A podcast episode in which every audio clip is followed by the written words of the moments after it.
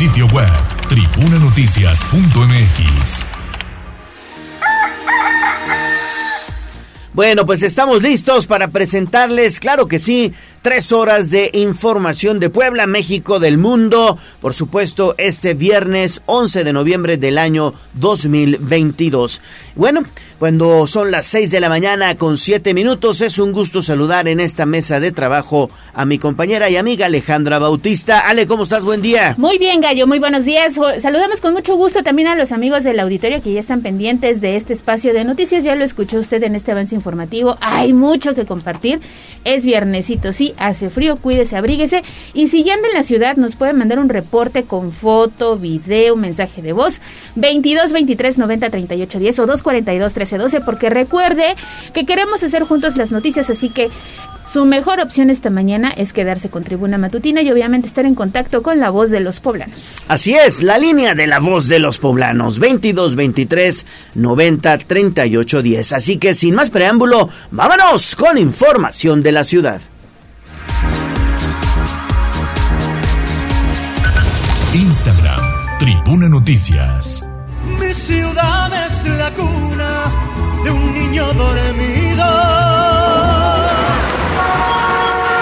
Hablemos de nuestro pueblo.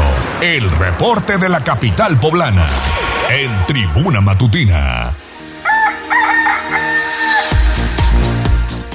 Bueno, pues ya se lo comentaba en este resumen inicial de noticias. El Ayuntamiento de Puebla está, bueno, pues trabajando para dignificar algunas viviendas del corazón de la ciudad de Puebla. En una primera etapa prevé, bueno, pues que se pinten 500 fachadas. ¿No es así, Gis? Te saludo con mucho gusto. Muy buenos días. Así es, Gallo, excelente día y como lo mencionas, el presidente municipal de Puebla, Eduardo Rivera Pérez, dio a conocer que se pintarán más de 72 mil metros cuadrados de fachadas del centro histórico, mismas que representan aproximadamente 500 inmuebles a través del programa Mejoramiento de la Imagen de Viviendas Patrimoniales.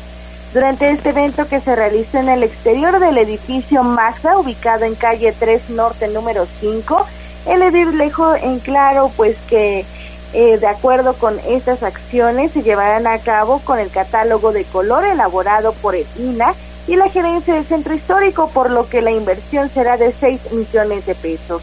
Agregó que a dicho esfuerzo se sumará la Asociación Civil Corazón Urbano, uno, una vez que este especialista brinda color a los inmuebles patrimoniales de uso mixto, es decir, habitacionales y también comerciales. Escuchemos. Por eso estamos iniciando este mejoramiento de la imagen de viviendas patrimoniales aquí en nuestro centro histórico, con este programa de mejoramiento de la imagen urbana de viviendas, en el cual vamos a pintar más de 72 mil metros cuadrados de fachadas. Con este programa vamos a transformar los edificios históricos, vamos a seguir sumando esfuerzos con la Asociación Civil Corazón Urbano, por eso Armando, en verdad aprecio muchísimo tu presencia y por supuesto eh, ellos se especializan en darle color ¿no? a los inmuebles patrimoniales de uso mixto, habitacional y comercial. Indicó que Puebla cuenta con 2.016 edificios catalogados como Patrimonio de la Humanidad. Es por ello que la importancia de dar inicio con este programa que consolidará el primer cuadro de la ciudad como punto estratégico y referente para visitantes y turismo. Ya por último, destacó que han logrado ordenar el comercio, se ha abonado a la movilidad con el sistema de parquímetros y también ahora mejorarán las fachadas del inmueble histórico para consolidar la zona como punto estratégico de la corrección del rumbo de la ciudad. El reporte Gallo. Gracias, Gis. Seguimos con más información. Seguimos con Gisela Telles cuando son las 6 de la mañana con 11 minutos porque hay buenas noticias. Gis, ya se aprobó la ley de ingresos 2023 para el caso de Puebla, esto en el Cabildo. Así es, sale con 23 votos a favor y 2 en contra. Los integrantes del Cabildo de Puebla aprobaron por fin esta ley de ingresos para el ejercicio fiscal 2023, misma que incluye el cobro al derecho de alumbrado público. En sesión extraordinaria, el regidor Carlos Montiel Solana destacó que el paquete fiscal 2023 busca generar y obtener los recursos que contribuyan al desarrollo económico y social del municipio, de ahí que fueron estudiados por integrantes de la Comisión de Patrimonio y Hacienda Pública y también la Tesorería Municipal. Indicó que se contempla un presupuesto de ingresos de 6.061 millones 519.800 pesos. 1.847 millones 192 mil 431 de ingresos fiscales del propio municipio y por participaciones y aportaciones federales 4.214 millones 327 mil 369 pesos. Escuchemos. Este, este proyecto se elaboró tomando en cuenta el contexto económico y social que se vive a nivel municipal, estatal y federal ante expectativas poco alentadoras y por demás retadoras de cara al 2023. A nivel federal, son tres aspectos los que no podemos perder de vista. Primero, el ajuste a la baja en la estimación del crecimiento económico por parte de la OCDE y del Banco de México, quedando dicha estimación de crecimiento entre el 1.5 y 1.6%. Segundo, el encarecimiento de los productos y servicios. Y tercero, el endurecimiento de las tasas de interés y una política monetaria más restrictiva. Sobre el DAP detalló que la cuota dependerá del consumo de energía, es decir, irá de 1 a 171 pesos al mes, que será el cobro neto y únicamente se estima corresponderá al 4% del total de las y los ciudadanos. Precisó que con la tarifa y el esquema de subsidio que se propone estiman recaudar entre 140 y 150 millones de pesos, al puntualizar que solo por consumo de energía eléctrica en la red de alumbrado público del municipio se eroga la Comisión Federal de Electricidad más de 350 millones de pesos.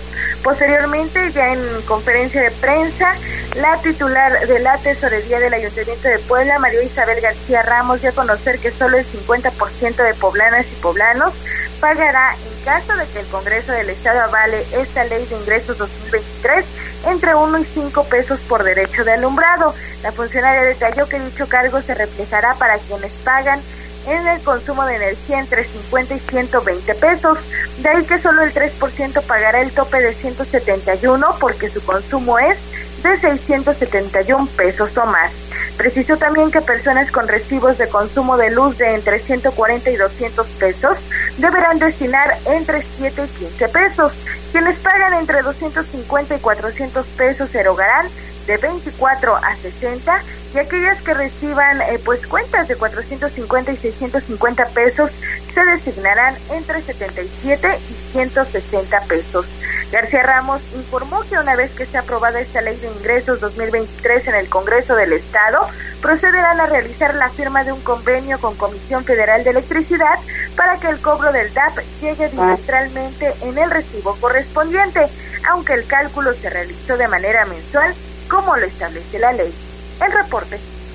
Muy bien, muy bien, Gis. Bueno, pues seguiremos entonces la pista de esta información porque ahora la ley de ingresos pasa justamente al Poder Legislativo local donde la analizarán los diputados y después será aprobada o rechazada en su caso. Y a ver cómo está esta situación, Gis, porque el ayuntamiento inicia proceso para que, bueno, pues eh, no, no les quiten los campos del seminario. ¿Cómo es esto?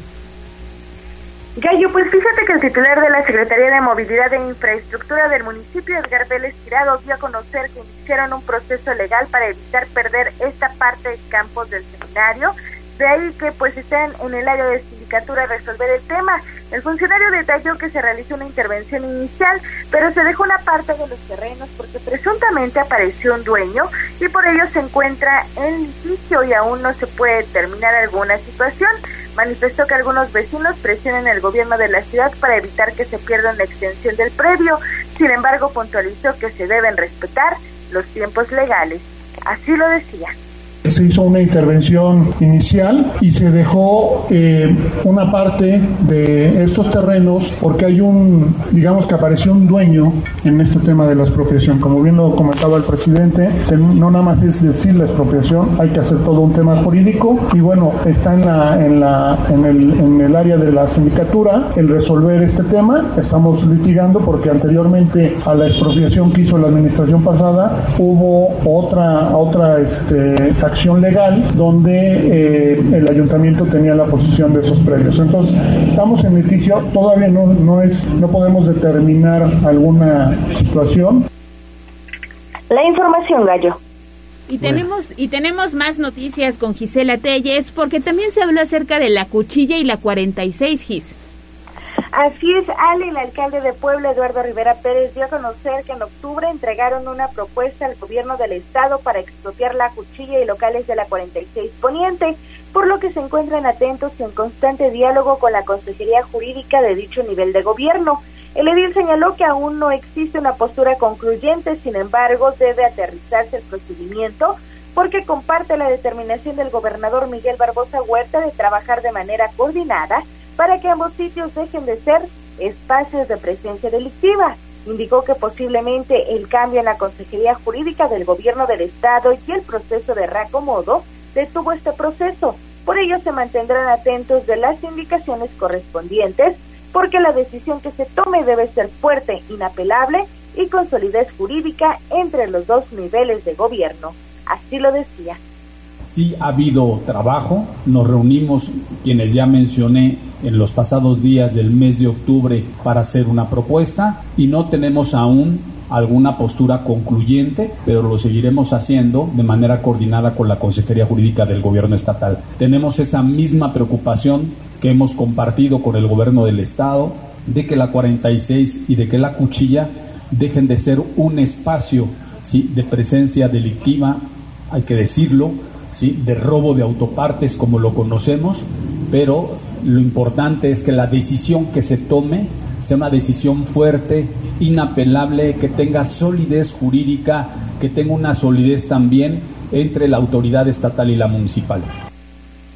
Eso que el gobierno de la ciudad ha atendido puntualmente el tema y de ahí que detalló que en octubre se reunieron con el consejero jurídico del gobierno estatal. Ahí también acudió el consejero jurídico del municipio Juan Bosco y Guadalupe Rubarena, síndico municipal, para llevar a cabo dicha propuesta. Por último, aseveró que la expropiación se debe hacer de manera coordinada debido a que implican varias cuestiones jurídicas. La información, Ale. Bueno, pues entonces estaremos pendientes porque, bueno, continúa este proceso de probable expropiación allá en la Cuchilla y en la 46 Poniente. Y bueno, y para finalizar este bloque informativo, GIS, el Ayuntamiento de Puebla mantiene diálogo con los papás de Santi, este pequeñito, bueno, pues que desafortunadamente falleció porque cayó un árbol sobre la caseta de periódicos en donde se encontraba allá en la 5 de mayo y la 2. Así es, Gallo, y por ello el alcalde Eduardo Rivera Pérez dio a conocer que siguen en diálogo con la familia de Santi para continuar pues eh, con estas acciones para que se reinstale o se reubique la caseta que precisamente salió dañada también de este incidente y puedan continuar con su actividad económica. El edil dio a conocer que el gobierno de la ciudad ha mantenido total disposición de apoyar a la familia en materia económica y de reubicación de su caseta de trabajo. De ahí que la sindicatura es quien mantiene las mesas de diálogo correspondientes. Dejó en claro que su instrucción es otorgar todas las facilidades y el apoyo posible, de ahí que continúan las mesas de diálogo hasta determinar si se reinstala o reubica la estructura que les permita continuar con su actividad económica. Escuchemos. Aún siguen dialogando con la familia de parte del gobierno de la ciudad. Ha habido la total disposición de nuestra parte. Tengo entendido que ella tiene también alguna representación jurídica. Ha habido algún diálogo también con la sindicatura y ha habido toda la disposición del gobierno de la ciudad de apoyar a la familia en términos económicos y por supuesto la reubicación también de su caseta para poder pueda continuar con su empleo. Entonces es una decisión que depende de ellos, del gobierno de la ciudad. La indicación que yo instruí es todas, absolutamente todas las facilidades y todo el apoyo que esté en nuestras manos para poder apoyarle. El reporte bueno, pues ahí está Gis, muchísimas gracias por esta información. Regresamos contigo un poco más tarde. Son las 6 de la mañana con 21 minutos. Estamos iniciando Tribuna Matutina hoy viernes, viernes ya 11 de noviembre del año 2022. Pausa y regresamos. Vamos a un corte comercial y regresamos en menos de lo que canta un gallo. 95.5 FM y 12.50 AM. La patrona del popular mexicano, la magnífica. Seguimos con el gallo de la radio. Instagram, Tribuna Noticias.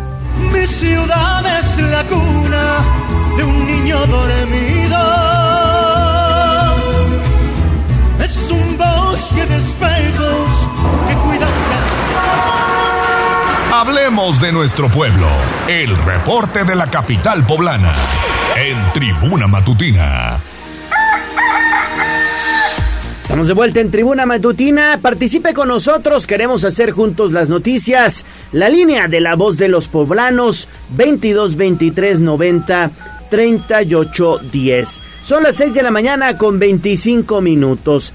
Bueno, pues ayer el Consejo Coordinador Empresarial agradeció el trabajo de los servidores públicos, principalmente de policías municipales, policías estatales, por supuesto, elementos también de la Guardia Nacional y del Ejército Mexicano. Abigail González estuvo muy pendiente de esta información y esto fue lo que preparó para ustedes.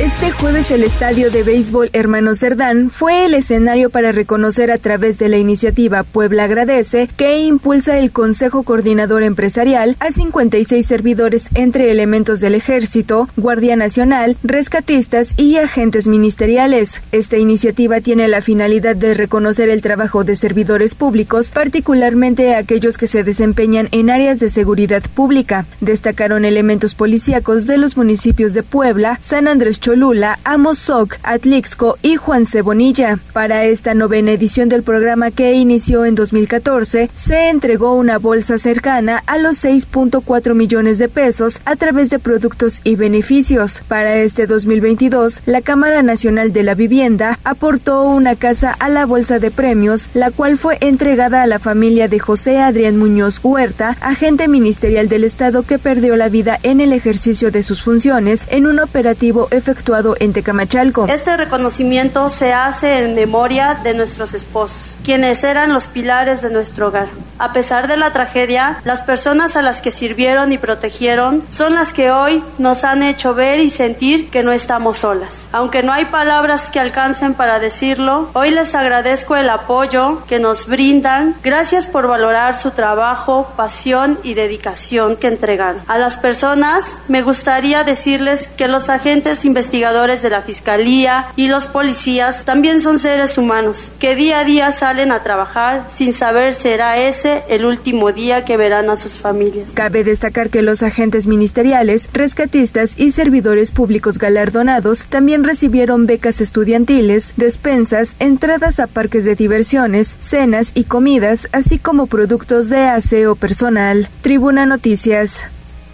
Una importante iniciativa del Consejo Coordinador Empresarial. Veíamos ayer las imágenes de las familias de estos agentes ministeriales. Son cuatro que lamentablemente perdieron la vida en cumplimiento de su deber y solamente una recibió una casa que le permitirá darle un mejor futuro a sus hijos. En este caso estamos hablando de dos pequeñitos de edad y usted puede consultar los detalles de la información que nos acaba de presentar Abigail a través del portal de casa. Y seguimos hablando de las normalistas, Pili, porque eh, tomaron ahora la caseta de peaje de Atempan y causaron severos daños, ¿no es así? Así es, eh, muy buenos días.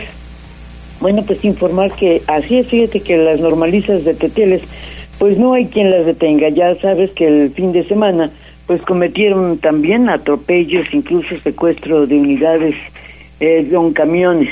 Y bueno, en la madrugada de ayer, estudiantes de la normal Carmen Cerdán de Teteles de Ávila Camacho agredieron la caseta de peaje de Atempan de la autopista estatal Virreyes que tiene a cargo carreteras de cuota.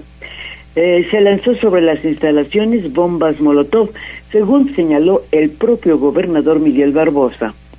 Muchas acciones violentas que se desarrollaron por estudiantes que estaban en, en la normal rural de Teteles de Ávila Castillo, Carmen Cerdán, y al filo de las 620, sentar denuncias, porque es una autopista estatal y las casetas son estatales. Entonces, carreteras de cuotas tendrá que ejercer los derechos que está obligado a ejercer y hacer del conocimiento de la autoridad, porque no podemos quedarnos solamente omisos. La instrucción que se ha dado es absoluta tolerancia, absoluta tolerancia, casi una actitud omisiva, así se los digo porque por lo visto lo que están queriendo provocar es una confrontación.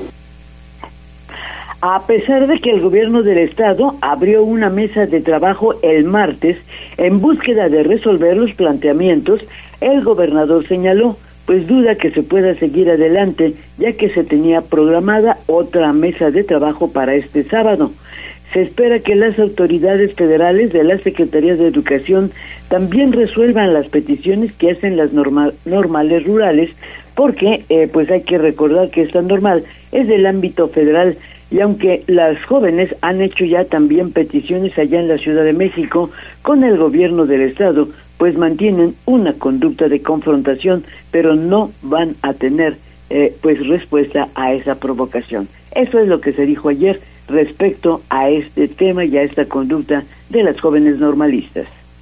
Bueno, pues veremos qué sucede en torno a la normal rural de Teteles porque bueno pues el fin de semana también se difundieron imágenes Pili en donde se ven aseguran normalistas ya de Ayotzinapa pues influyendo en las acciones de las de Teteles.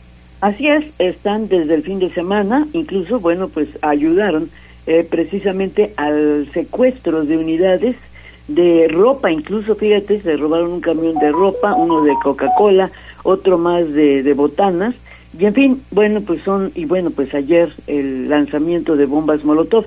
¿Te acuerdas también que eh, hace unos meses, pues con la misma intención, llegaron a Casaguayo, pero les fue impedido el lanzamiento de sus bombas porque pues actuó de inmediato la policía y eso pues ya sabes provocó el enojo y, y bueno pues todo todo el todo el tema que se provocó si no me recuerdo en más de marzo pero bueno pues ya ya es mucha la conducta agresiva de estas jóvenes bueno, pues veremos en qué termina esta situación preocupante. Vamos a otras cosas, Pili, porque pues propusieron la ley Monse. A ver, ¿de qué estamos hablando, Pili?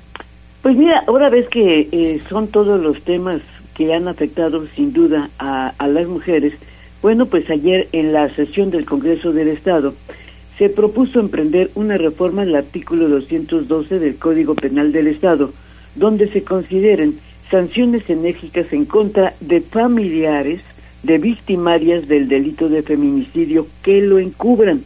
La propuesta fue hecha por la diputada Nora Merino Escamilla al proponer que esta reforma se le llame ley Monza al ejemplificar que eh, indicó, pues por ejemplo, por la joven eh, Montserrat Bendime Roldán de Veracruz, que fue atacada por su pareja y que eh, pues por un año el, el responsable fue ocultado por su familia. Por eso es la propuesta que además también eh, se ha hecho ya a nivel federal. Esto es lo que decía la diputada Merino Escamilla.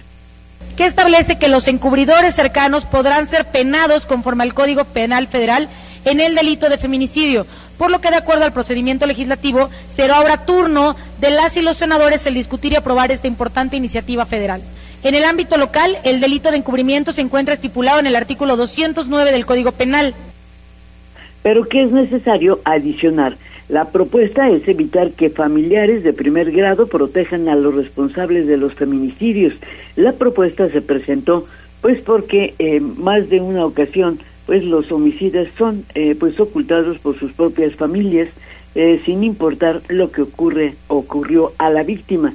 Eh, en estos eh, en esta iniciativa pues te repito ya se presentó a nivel federal pero también en estados como eh, Jalisco Veracruz Estado de México y en la ciudad también de México por eso la propuesta de Nora Merino es adoptar esa medida y que además ha titulado la ley Monse en eso consiste pues esta reforma Leo Perfecto, Pili. Bueno, pues no te vayas. Vamos entonces con información de la salud.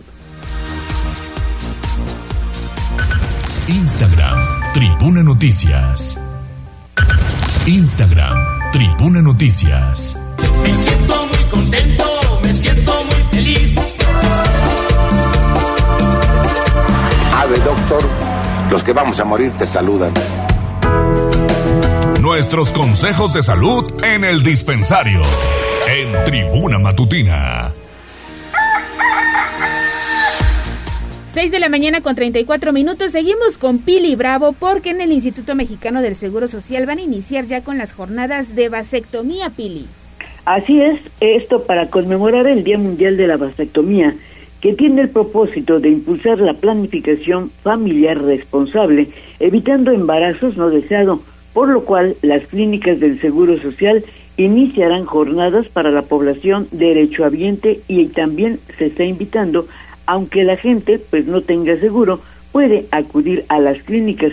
Se estima que se podrían hacer pues esto a partir del día 14. En la jornada de vasectomía sin bisturí también se atenderá a no derechohabientes de forma gratuita en las unidades familiares, una, la del Paseo Bravo, la dos del centro, las seis de San Pedro, las siete de San Bartolo, en Namalucan, así como la Margarita. Las intervenciones serán a partir del 14 de noviembre al 2 de diciembre. Esto lo anuncia el doctor David Morán Sotelo, coordinador de salud pública. Esto dice. Eh, es un procedimiento que cada vez más este, se está realizando. Eh, bueno, yo soy ginecólogo, pero me llama mucho la atención que cada vez el hombre se está eh, comprometiendo más hacia, hacia su, su fertilidad, ¿no? Este, yo en esta clínica tengo un año y medio y más o menos llevo, bueno, ya estamos viendo la libreta, 325 vasectomías. El doctor Alejandro Taboada, que es el jefe de la planificación familiar de la clínica número 2, eh, dice que, bueno, ¿en qué consiste esta cirugía? Que es con anestesia local en un tiempo de 15 a 30 minutos y consiste pues en una incisión pequeña y que eh, pues realmente no, no lleva mucho tiempo y el paciente puede salir caminando. Es importante pues que se les indica los tratamientos, el cuidado que deben tener. Bueno, la persona sale caminando.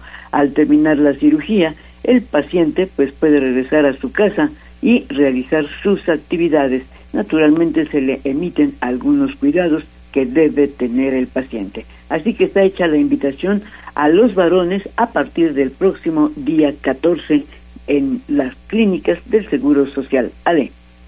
Bueno, pues ahí está hecha la invitación entonces, Pili, la jornada de vasectomías. Puebla sin defunciones por COVID-19. Prácticamente llevamos un mes sin defunciones. Esto es una buena noticia porque, aparte, bueno, pues ya estamos en eh, las bajas temperaturas, Pili. Sí, y fíjate que, bueno, sobre pues las defunciones casi tenemos bandera blanca. Eh, en los dos últimos días, sin embargo, en esta semana se registró un ligero repunte de contagiados de COVID-19 ya que en las últimas horas hubo 26 nuevos contagios. La población activa es de 184 y bueno, este es el reporte que hizo ayer el doctor José Antonio Martínez. Tema COVID, 26 casos nuevos en comparación al día de ayer. Tenemos casos activos, ambulatorios y hospitalizados, 184 distribuidos en 14 municipios. En lo que respecta a la hospitalización en todo el sector, seis pacientes hospitalizados, uno de ellos con ventilación mecánica asistida. En lo que respecta a las defunciones, no hubo defunciones en las últimas 24 horas, ya 28 días sin defunciones que lamentar. Y bueno, pues esto indica que el COVID sigue saliendo, pero precisamente como estamos en invierno, pues lo conveniente es seguir cuidándonos para evitar que haya un repunte en las próximas semanas. Este es el reporte, Gallo. Bueno, pues muchas gracias, muchas gracias Pili. Y sí, hay que seguirnos cuidando, hay que seguir utilizando el cubrebocas principalmente en obviamente en sitios de alta concentración de personas. Gracias Pili. Bueno, son las 6 de la mañana con 38 minutos. Vamos a una pausa y regresamos con más Ale Bautista porque ya han comenzado pues a registrarse algunos accidentes viales. Así es, recuerde comunicarse con nosotros 22 23 90 38 10. Pausa y regresamos. Vamos a un corte comercial y regresamos en menos de lo que canta un gallo. 95.5 FM y 12.50 AM. La patrona del popular mexicano, la magnífica. Seguimos con el gallo de la radio. Twitter, arroba tribuna vigila. ¿Por dónde sí y por dónde no? Aviso. Bueno, son las 6 de la mañana con 42 minutos. Regresamos, regresamos a Tribuna Matutina. Y bueno, vamos a escuchar la voz de los poblanos. Tenemos mensaje, le mandamos un saludo a Juan Merino porque nos está diciendo que están pintando las cebras peatonales a la altura de la avenida 20 de noviembre por donde está Petróleos Mexicanos. Yo no me ubico, pero extreme precauciones porque están en este momento haciendo pues estas obras por parte del Ayuntamiento de Puebla. En la zona de los estadios. Mm, es la, la, 18 de noviembre. Mm, bueno, manda 20 de noviembre, lo vamos a checar y a verificar. Gracias Juan por estar en contacto Gracias Juan, buen día. También le mandamos un saludo a Checo que nos manda una postal de buenos días y también a ti te deseamos una excelente jornada. Nos están también reportando que hay un accidente en periférico ecológico a la altura del Hospital General de Cholula. Es consentido hacia la 11 y están pidiendo apoyo una ambulancia urge en ese punto, así que 911, échenos la mano porque se suscita un accidente en este punto, así que pues a tomarlo en cuenta porque comienza también a incrementar la carga vehicular en el periférico ecológico. Periférico en dirección a la 11 Sur, ¿verdad? Periférico ecológico a la altura del hospital de Cholula, con sentido hacia la 11. Esta camioneta se impactó contra la ciclovía, está ahí y bueno, está muy aparatoso el hecho vial. Bueno, ¿qué tenemos, mi estimado David Becerra? ¿Tú dónde andas? Buen día. Mi querido Gallo, te saludo en este frío miércoles. Pues estamos en las inmediaciones de la Fiscalía, esto en el Boulevard 5 de Mayo y la 31 Poniente. Y es que aproximadamente a las 2 de la mañana se hizo el reporte de un objeto extraño que se encontraba justamente a las afueras de esta, de esta pues dependencia. Justo en la entrada, bueno, al lugar llegaron elementos antibombas de la Secretaría de Seguridad Ciudadana para descartar que representara este objeto algún peligro, pues había mencionado que era un objeto explosivo. Ya después de algún rato que estuvieron eh, pues manipulando el objeto se descartó que representara algún peligro, pero sí generó un fuerte, bueno, una fuerte movilización pues policial gallo. Eh, también se desconoce quién habían o quién o quiénes habían sido los sujetos que habían venido a dejar este pues objeto acá y con qué fin lo habrían hecho. Y pues ya Gallo, en esos momentos ya nos dimos cita acá, el movimiento policial ya se ha pues retirado y ya se encuentra la fiscalía y toda esta zona libre sin ningún problema. El tráfico pues no hay tráfico porque no hay bloqueos y aún la gente a esta hora todavía no salen todos hacia sus pues destinos laborales o de escuela. Gallo, esa es la información. ¿Sabes a quién le deberían de preguntar, David? Seguramente ellos saben quién fue a dejar ese paquete sospechoso ahí en la fiscalía. Pues los chavos que llevan ahí meses y meses ahí en la rotonda, los chavos del movimiento en pro de la marihuana, ellos seguramente tuvieron que haber visto, prácticamente llevan ahí ya mucho, mucho tiempo y siempre están pendientes de lo que sucede en la fiscalía. Sí, totalmente, Gallo, que incluso ahorita el plantón que tienen armado en este momento, bueno, no se ve nadie afuera haciendo una guardia de alguna manera. Al parecer todos están, bueno, porque hay una tienda de campaña que han montado en esta zona y bueno, al parecer están todos dentro de la ah, bueno. pues casa de campaña, al menos a esta hora. Eh, ya no, no los vayas a despertar, David. Eh, no, no, no, no, ahorita un toquecito por ahí, ¿no? Pero sí, sí Gallo. bueno. Eh, aquí andamos, Gallo, y ya no hay ningún movimiento en la fiscalía. Pues qué bueno, qué bueno que no pasó a mayores la situación allí en la Fiscalía General del Estado. Te dejamos, David, para que sigas tu camino y nos comunicamos contigo más adelante. Muchas gracias, David. Seguimos patrullando, Gallo. Que supongo que afuera de la fiscalía debe haber cámaras de vigilancia, ¿no? Sí, Debe también. haber quedado grabado el hecho y pues ya serán las investigaciones las que nos den a conocer quién fue el bromista que pues hizo toda esta movilización allá en las instalaciones de la Fiscalía General. Bueno, ¿qué tenemos en redes sociales, Jazz? Tenemos saludos, buenos días. Buenos Primero días. Para Victoriano González. Saludos, Victoriano. eh, reportando también eh, acerca de este accidente que reportábamos del hospital, bueno, del periférico ecológico frente al Hospital General de Cholula, el 911 ya nos respondió, dice que ya en el lugar eh, brindan apoyo elementos eh, de emergencia, son paramédicos de Suma, también en más saludos, saludos para Gerson. Ah, mira, Gerson Andrade. Gerson Andrade es un periodista. No, periodista es un comediante que está al pendiente de la atención de Twitter. Ah, El qué bueno. Gerson Andrade. Saludos, Gerson, qué gusto saludarte. También saludos para Alejandro Díaz y Gerson Andrade, que por cierto es poblano. Poblano, sí, claro. Así es. También eh, Esaú Salgado dice interesante lo que dicen esta mañana. Saludos, Esaú. Eh, el usuario JRH75 nos eh, comparte una imagen de buenos días que ahorita con mucho gusto la posteamos y también eh, sobre esta situación del video que posta, posteábamos ayer de Nicolás Larcamón de la despedida que hizo Sí, vi. Puebla solicitan y le piden a Neto para cuando llegue que si pueden eh, escuchar el audio completo porque no lo han escuchado. Ah, bueno, pues le estamos entonces eh, solicitando a Ernesto Romero que en la sección deportiva, claro que sí, vamos a escuchar el audio completo de Nicolás Larcamón. Y por lo pronto es lo más importante. Gracias, gracias Jazz y excelente, excelente día para todos, para aquellos que van despertando, también les deseamos muy buenos días. 6.48 de la mañana, hace frío, vamos a escuchar el pronóstico del clima y volvemos.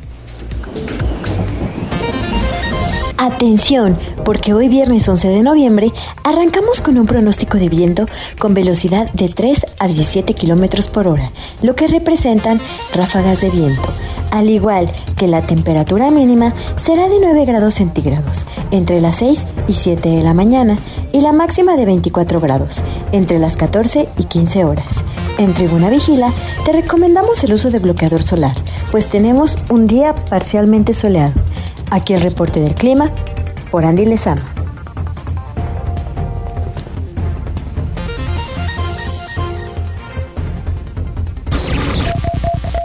Vamos a un corte comercial y regresamos en menos de lo que canta un gallo. 95.5 FM y 12.50 AM. La patrona del popular mexicano, la magnífica. Seguimos con el gallo de la radio.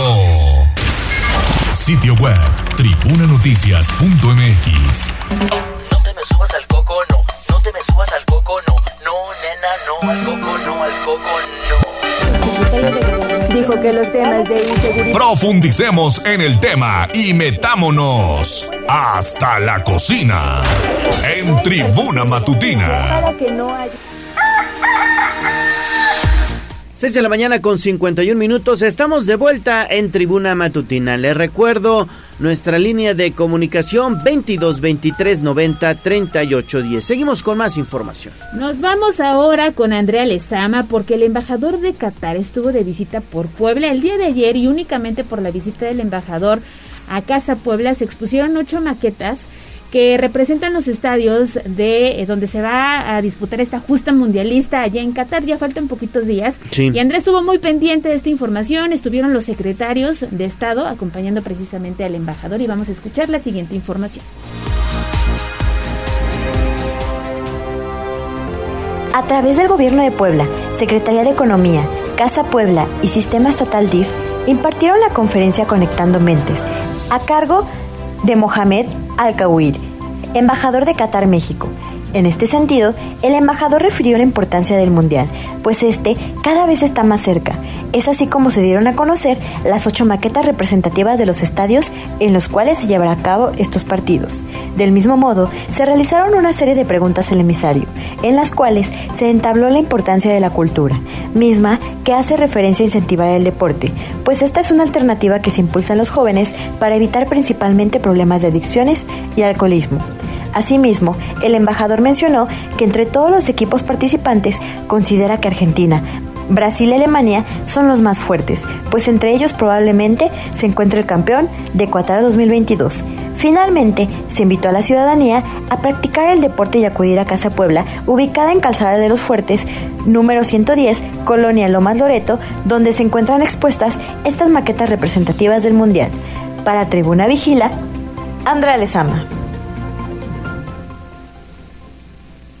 Bueno, seguimos con más información. Ahí está. Usted puede visitar las eh, maquetas de los estadios de Qatar que estarán participando en el Mundial de Fútbol allá, repito, en Casa Puebla.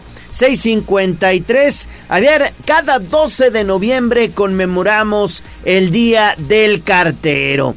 Evidentemente es un oficio que lleva muchos, pero muchos, pero muchos, muchos años y que hoy, pues evidentemente, como muchos otros, se ve amenazado por las nuevas tecnologías, por las nuevas plataformas. David Becerra estuvo con los carteros y elaboró esta nota especial para todos ustedes. Escuchemos. Cartero soy del barrio, las noticias traigo yo desde hace 30 años.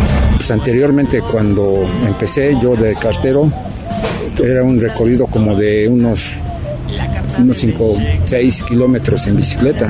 Era del centro hasta Casablanca. Él es Marco Antonio, quien se desempeña como cartero, así como Julio García Hernández y Vicente Palacios, que en algún momento también realizaron esta loable labor y ahora fungen como representantes de sus compañeros en este oficio, un oficio con historia, fundamental para el desarrollo de la sociedad. En México esta actividad se realiza desde hace cientos de años, pues se sabe que incluso antes de la conquista ya existía en cartero. El sistema en ese entonces era llamado posta, y los encargados eran personas de increíble condición física, pues eran corredores y tenían que viajar por largas distancias. El principal contenido que debían trasladar eran noticias e información que se llevaban de una comunidad a otra.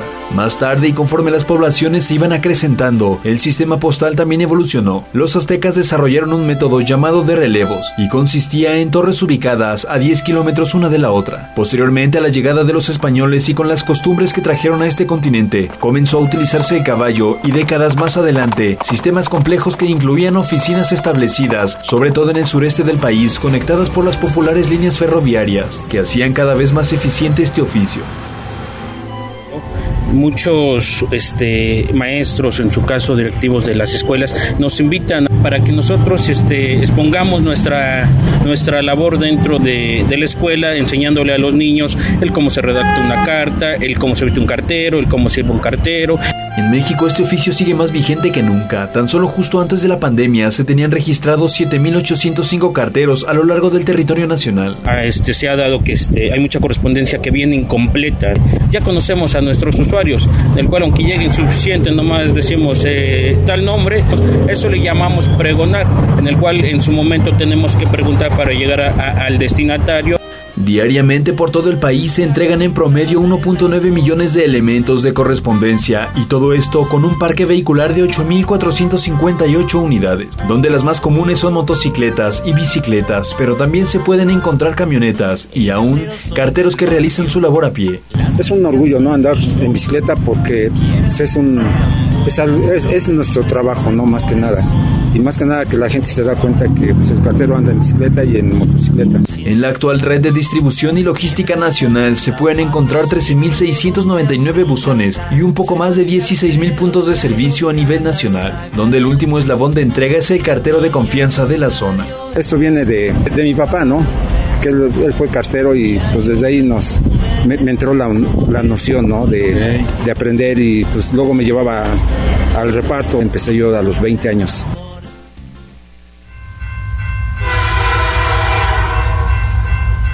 Cuenta que en tiempos de la revolución, un tren que cargaba 50 millones de pesos en oro y correspondencia militar volcó y mató aproximadamente a 100 personas. Sin embargo, un cartero que fue testigo de tan lamentable hecho siguió su vocación y en un acto de honradez logró recolectar la mayoría del oro y paquetes que quedaron esparcidos luego del accidente y se dio a la tarea monumental de entregar cada uno de ellos a los destinatarios designados. Todo esto habría ocurrido un 12 de noviembre. Desde entonces se celebra los carteros y la fecha fue instaurada como la conmemoración oficial por el entonces presidente Pascual Ortiz Rubio en 1931.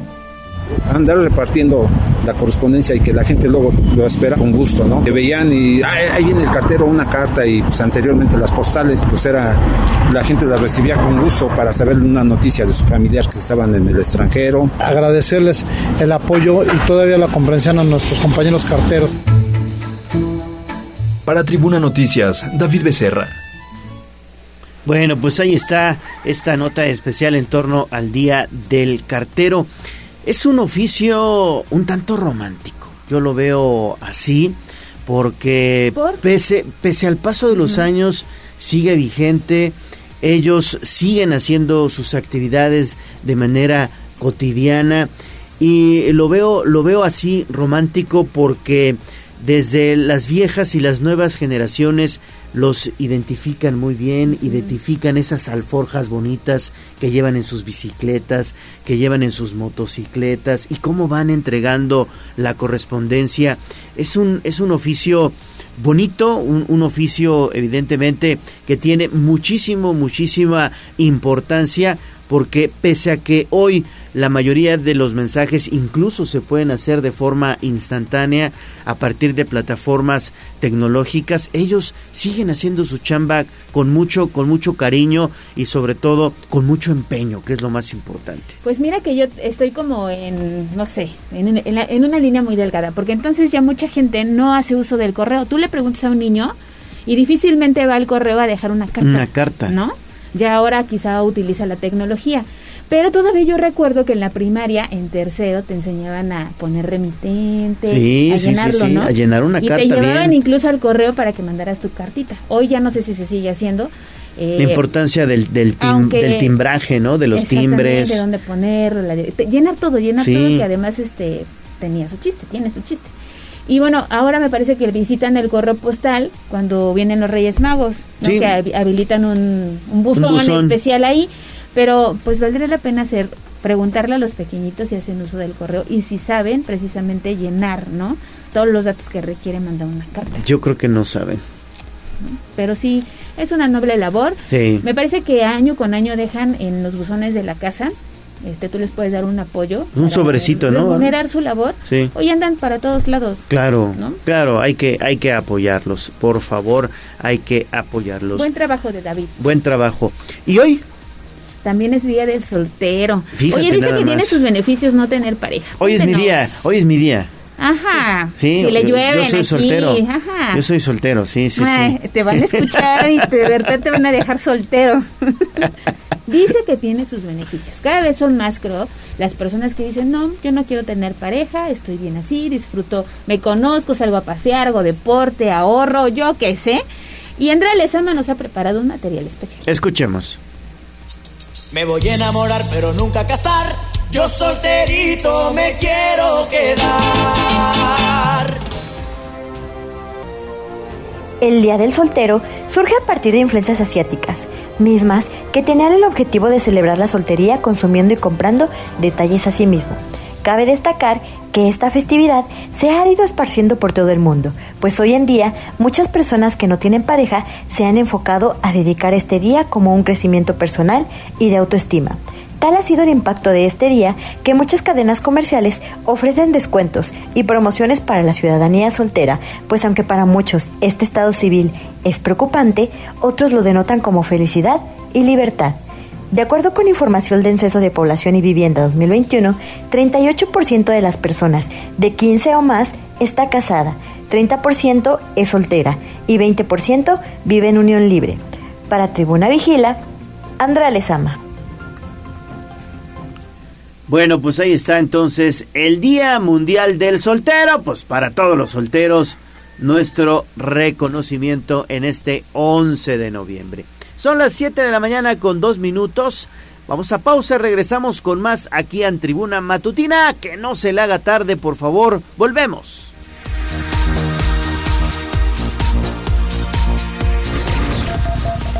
Vamos a un corte comercial y regresamos en menos de lo que canta un gallo. 95.5 FM y 12.50 AM. La patrona del popular mexicano, la magnífica. Seguimos con el gallo de la radio. Leemos tus mensajes en WhatsApp, en La Voz de los Poblanos, 22 23 90 38 10.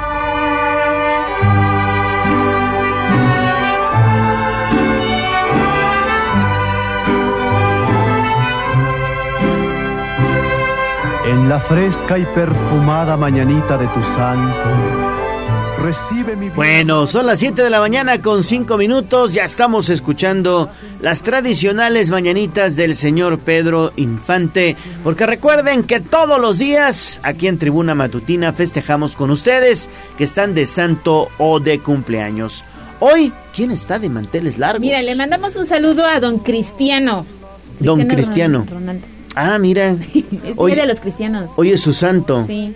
Bueno, pues un, un saludo no a los más. cristianos. No, Ah, sí, no, no, no. Cristiano, cristiano así cercano, no.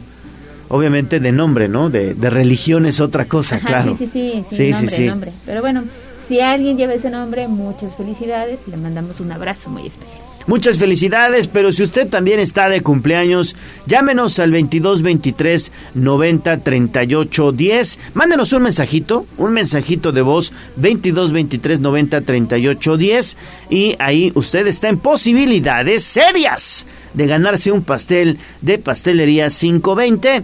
Son cinco sucursales en Puebla y dos en Tlaxcala. Pastelería 520 le obsequia un pastel mediano para que celebre su santo o su cumpleaños. Pastelería 520 es la tradición de una nueva generación. Puede encontrarlos en 520.mx.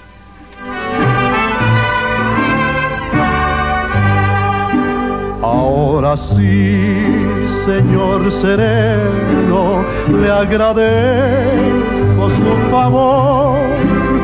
Encienda su linternita, que ya ha pasado mi amor. Sitio web tribunanoticias.mx.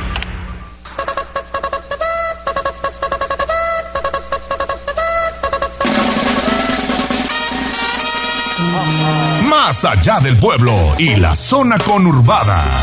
¿Qué pasa en nuestras localidades vecinas? En Tribuna Matutina.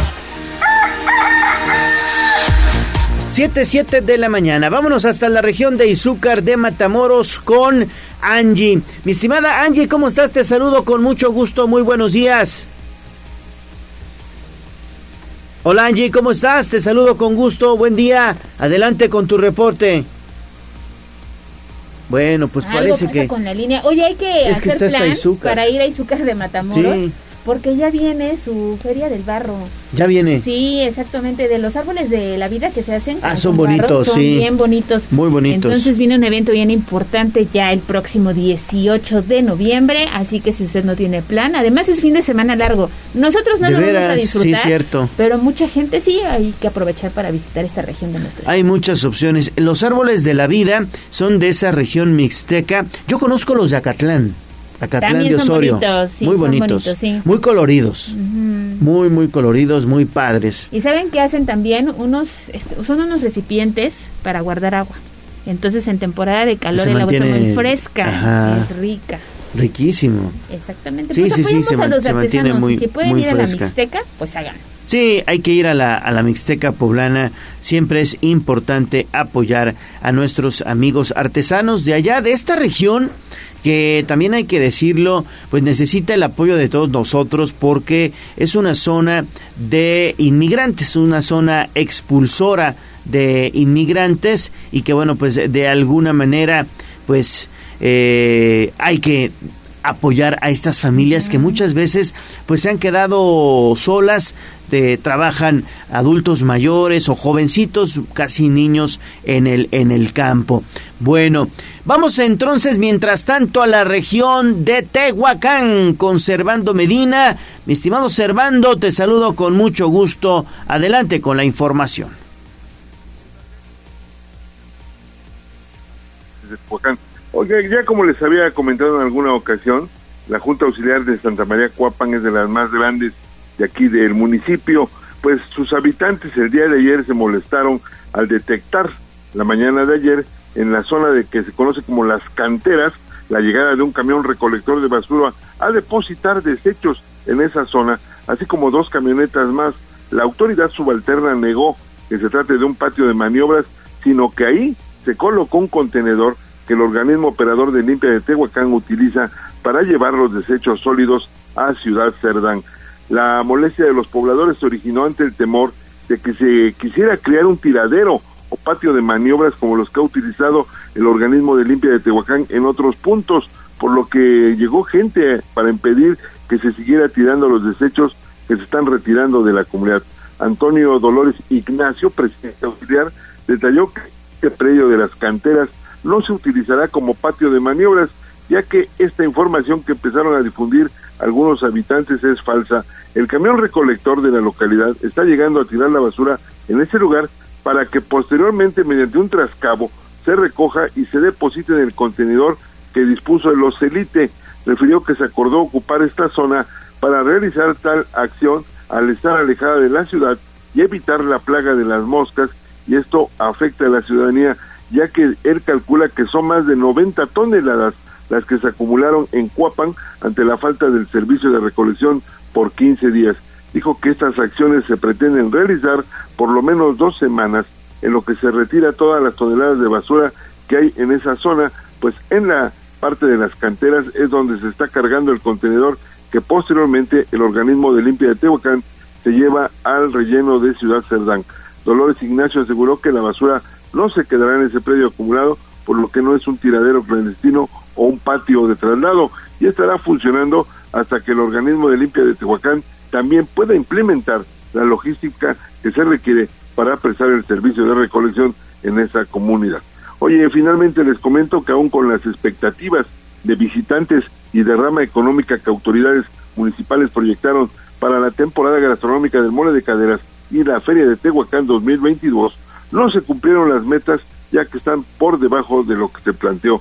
Tocante a la Feria de Tehuacán, que el pasado fin de semana terminó tras 17 días de diversos eventos artísticos, aun cuando están recopilando la información para determinar con exactitud el número de asistentes y la derrama económica, se calcula que acudieron 70 mil personas, lo que permitió una derrama de 50 millones de pesos. Carlos Palma Marín, regidor de turismo, aceptó que el número de visitas que se esperaba para los eventos no, no se llegó y no se alcanzó, pues no todos tuvieron el aforo al 100%, aunque todos los artistas anunciados sí se presentaron. Refirió que la ocupación hotelera se mantuvo entre el 60 y 65%, pero los fines de semana sí se llegó al 100, lo que sí permitió que tuviera una reactivación económica y la visita de turismo durante los 17 días que duró la feria. Referente a la temporada gastronómica del mole de caderas, esta concluye hasta el 31 de noviembre, pero el sector restaurantero también no ha logrado las ventas que esperaban, pues el reporte que se tiene es que el aforo en los establecimientos disminuyó en un 20% en comparación con otros años. Destacó que esta situación se atribuye a algunos factores externos como que la contingencia sanitaria aún hace mella y muchos de los lugares que venden el platillo no es con chivo cebado como es en la capital de Puebla y esto de alguna u otra manera afecta a esta tradición. Hasta acá mi reporte y que tengan un excelente fin de semana. Igualmente, Servando, buen fin de semana. Información de la Nota Roja.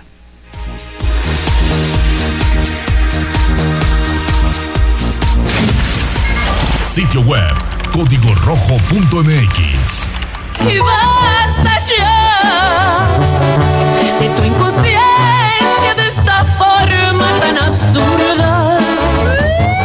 Desde la barrera, respeta la cinta de precaución y para bien la oreja. Comienza la nota roja en tribuna matutina. 7:14 de la mañana, ya está listo Daniel Jacome. ¿Qué pasó ayer, Daniel, allá en la China poblana? ¿Qué tal, Gallo? Te saludo con gusto. Pues algo trágico, pues una persona resultó lesionada durante una balacera registrada cerca de la fuente de la China poblana, la cual fue protagonizada por particulares al norte de la ciudad de Puebla. Sobre los hechos se indicó que este jueves alrededor de las 12 horas de la tarde, los servicios de emergencia fueron alertados por parte de locatarios y testigos sobre la realización de disparos, por lo que el lugar, ubicado en la calle 7 Norte y 48 Poniente, se movilizaron elementos de la Secretaría de Seguridad Ciudadana. A su llegada, los efectivos se entrevistaron con los peticionarios, quienes les indicaron que hombres a bordo de dos unidades vehiculares comenzaron a discutir, tras lo cual iniciaron un enfrentamiento a balazos en el que uno resultó herido. Eh, posteriormente señalaron los testigos, el lesionado buscó refugio en un establecimiento, y luego de que se fueron sus agresores, este se subió a un vehículo y emprendió camino con rumbo desconocido. Cabe destacar que los hechos fueron corroborados por las autoridades municipales, quienes localizaron en el lugar un castillo percutido, manchas de sangre y vieron que una pared tenía impactos de bala.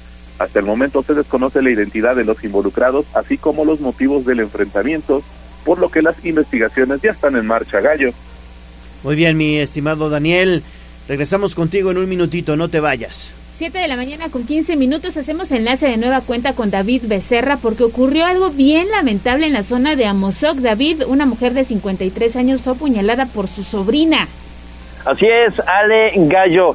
La casa con el número 21 de la calle Santa Elena, en la zona de Amozoc, fue el escenario de una trifulca familiar. Aproximadamente a las 5.30 de la mañana, cuando vecinos de la zona hicieron el llamado a las fuerzas del orden, pues en palabras de ellos, se estaba registrando una riña entre una mujer que reside en la casa mencionada y su sobrina.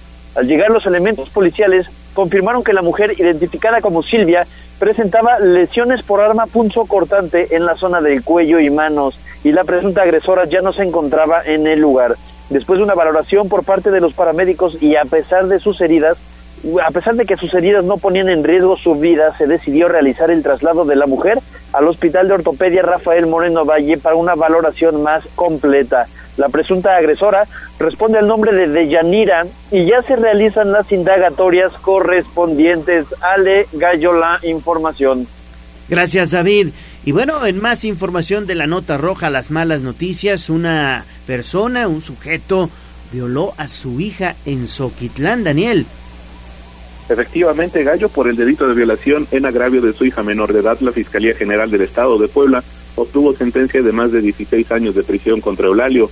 Los hechos ocurrieron a principios del año 2012 en el municipio de Soquitlán, cuando la víctima de entonces 16 años de edad se encontraba en el campo con el hoy sentenciado, quien la sometió y abusó sexualmente de ella.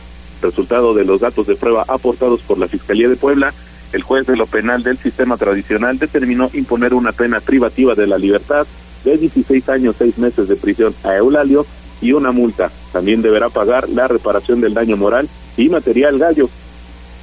Bueno, pues ahí está, Daniel. Lamentable esto que sucedió allá en Soquitlán, ¿eh? Sí, oye, pero es que además son casos que se repiten con mucha frecuencia. La buena noticia es que ya está tras las rejas de este lamentable hecho ocurrido en esta zona de nuestro estado. 7.17, pausa, regresamos con más. No se vaya. Vamos a un corte comercial y regresamos en menos de lo que canta un gallo. 95.5 FM y 12.50 AM. La patrona del popular mexicano, la magnífica. Seguimos con el gallo de la radio. Sitio web, tribunanoticias.mx.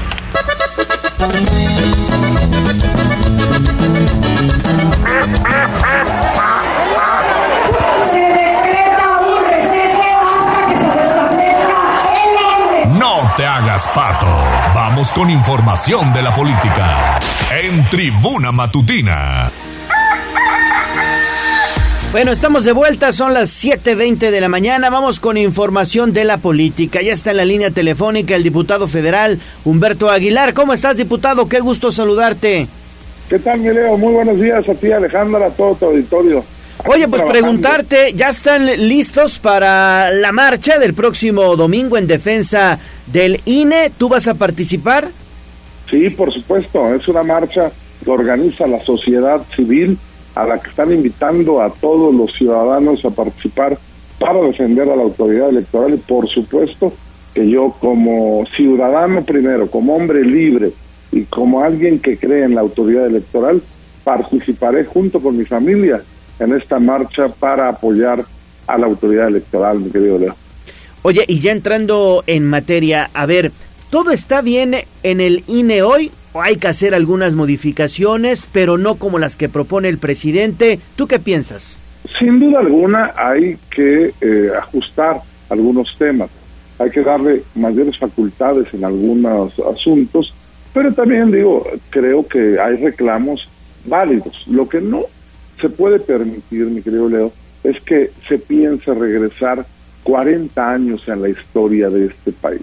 Imagínate que se esté pensando que quien dirija la nueva Comisión Federal Electoral o el nuevo INE con consultas sea Manuel Barlet. Manuel Barlet es el tipo que en el 88 fue acusado del fraude electoral en donde se dio por ganadora Salinas de Gortari. Manuel Bartlett es priista Manuel Barlet ahora está con Morena, pero con las viejas prácticas autoritarias del PRI. No podemos permitir regresar 40 años en la historia de este país. Hay que fortalecer la democracia para poder seguir viviendo en libertad. Y en eso la autoridad electoral creo que nos ha dado resultados durante los últimos 30 años. Por eso lo quieren destruir, por eso quieren eh, dinamitarlo desde el fondo.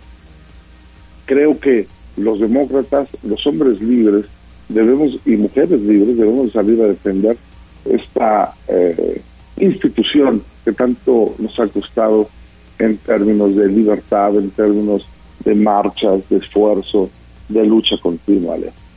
Sí, pero la principal, digamos, la principal justificación que tienen quienes están impulsando justamente esta reforma electoral es el hecho de que, por un lado, pues los consejeros eh, se dan vida de reyes con eh, sueldos estratosféricos y demás. Es una situación que tendría que regularse también, así lo consideran ellos.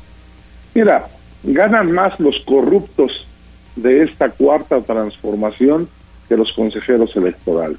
No ha habido posibilidad de que se justifique cómo Manuel Barlet tenga tantas casas, cómo Laida Sansores tenga tantas propiedades, cómo Delfina Gómez acá haya enriquecido brutalmente cuando pasó por Texcoco, cómo los hermanos del presidente reciben dinero en efectivo. Eso es enriquecerse a partir de la corrupción. Los consejeros electorales tienen un sueldo estipulado, como lo tiene el presidente de la República. ¿Se puede ajustar a la baja? Por supuesto que se puede ajustar, pero se tendría que ajustar el sueldo de los magistrados, de los ministros de la Corte, del presidente de la República y de secretarios de Estado que ganan más que el presidente de la República. Oye, en caso de la marcha de en defensa del INE aquí en Puebla se llevará a cabo en el reloj del gallito, de ahí van a partir, ¿no? Sí, a las 11 de la mañana el domingo y para llegar al Zócalo de la ciudad de Puebla por ahí de las 12 del día, mi querido Leo. Oye, diputado, muy buenos días. Yo te quiero preguntar, ¿qué esperas de esta movilización? Y dos, la Iglesia Católica, que también marca agenda política, se acaba de deslindar, dice que ellos no están detrás de esta movilización. Pero ¿qué esperas? ¿Cuál es tu opinión? ¿Será una verdadera fiesta ciudadana, como se ha dicho? Yo creo que, yo creo que sí, Ale. Mira, no está siendo convocada por los partidos políticos. Es decir, yo como miembro del Partido Acción Nacional voy a ir, pero en tanto ciudadano, no como miembro del PAN va a ir mi familia, que no pertenece a ningún partido político. Ellas no están afiliadas a ningún partido político. Y amigas y amigos que me han hablado para decir, van a la marcha. La Iglesia Católica evidentemente no está convocando a la marcha. Quien está convocando es esa sociedad que se está organizando precisamente para hacerle frente a los retos de la democracia futura. Va por México, sí por México, México Unido, Unidos por México. Son como 10 organizaciones de la sociedad que están convocando y a esa nosotros nos sumamos al. Bueno, pues ahí está entonces la marcha en defensa del INE que se llevará a cabo el próximo domingo en diferentes estados del país y también acá en la capital poblana, por supuesto, en la capital del país. Incluso en California están eh, algunas personas diciendo que se van a sumar desde Estados Unidos. Sí, así es. Parece que ya hay 35 ciudades en México y en Estados Unidos, en Bueno, pues, diputado Humberto Aguilar Coronado, gracias. gracias a ustedes, buen día y estemos pendientes porque parece que hoy se aprueba el presupuesto. Claro que sí, seguimos pendientes también de esa información. Excelente fin de semana, gracias. Gracias, adiós, adiós. Bueno, son las 7 de la mañana con 26 minutos y hablamos más en torno a esta marcha porque también habló sobre este tema, quien es el presidente de la Junta de Gobierno y Coordinación Política del Congreso del Estado, Sergio Salomón Céspedes Peregrina. ¿Qué es lo que dice el diputado? Pues él eh, pues dice que en esta marcha no debería de, de, existir algún tipo de manipulación y que las personas que decidan, bueno, pues participar en esta marcha que le han denominado en defensa del INE, pues deben hacerlo de manera libre y sin manipulación. Vamos a escuchar parte de lo que comentó el diputado Sergio Salomón Céspedes Peregrina pero creo que es muy importante que se explique a detalle qué es exactamente lo que va a tener esta reforma. Por eso, en mi caso, tengo que ser muy prudente para que nadie me utilice la ciudadanía, ¿sí? Que la gente que vaya a la marcha vaya convencida y será respetable su forma de pensar, pero que sí estén muy bien informados, que entre todos busquemos documentarnos perfectamente bien de qué es lo que se trata y que no se haga por trascendidos. Bueno, pues ahí está entonces que lo hagan de manera libre y que no se haga con trascendidos. Quiere el diputado que sea por eh, buena información, información evidentemente que nosotros con mucho gusto le estaremos dando a conocer. 7.28 de la mañana. Vámonos con la diputada Nora Merino Escamilla. Diputada, ¿cómo estás? Te saludo con mucho gusto. Buenos días. Muy buenos días, ¿cómo están? Muy bien, muchísimas gracias, qué gusto saludarte. Diputada, pues estamos abordando algunas eh, opiniones en torno a esta marcha en defensa del INE que se llevará a cabo el próximo domingo en diferentes puntos de la República Mexicana. ¿Tú qué opinas en torno a esta movilización que están organizando algunas asociaciones civiles y, eh, bueno, pues evidentemente partidos políticos?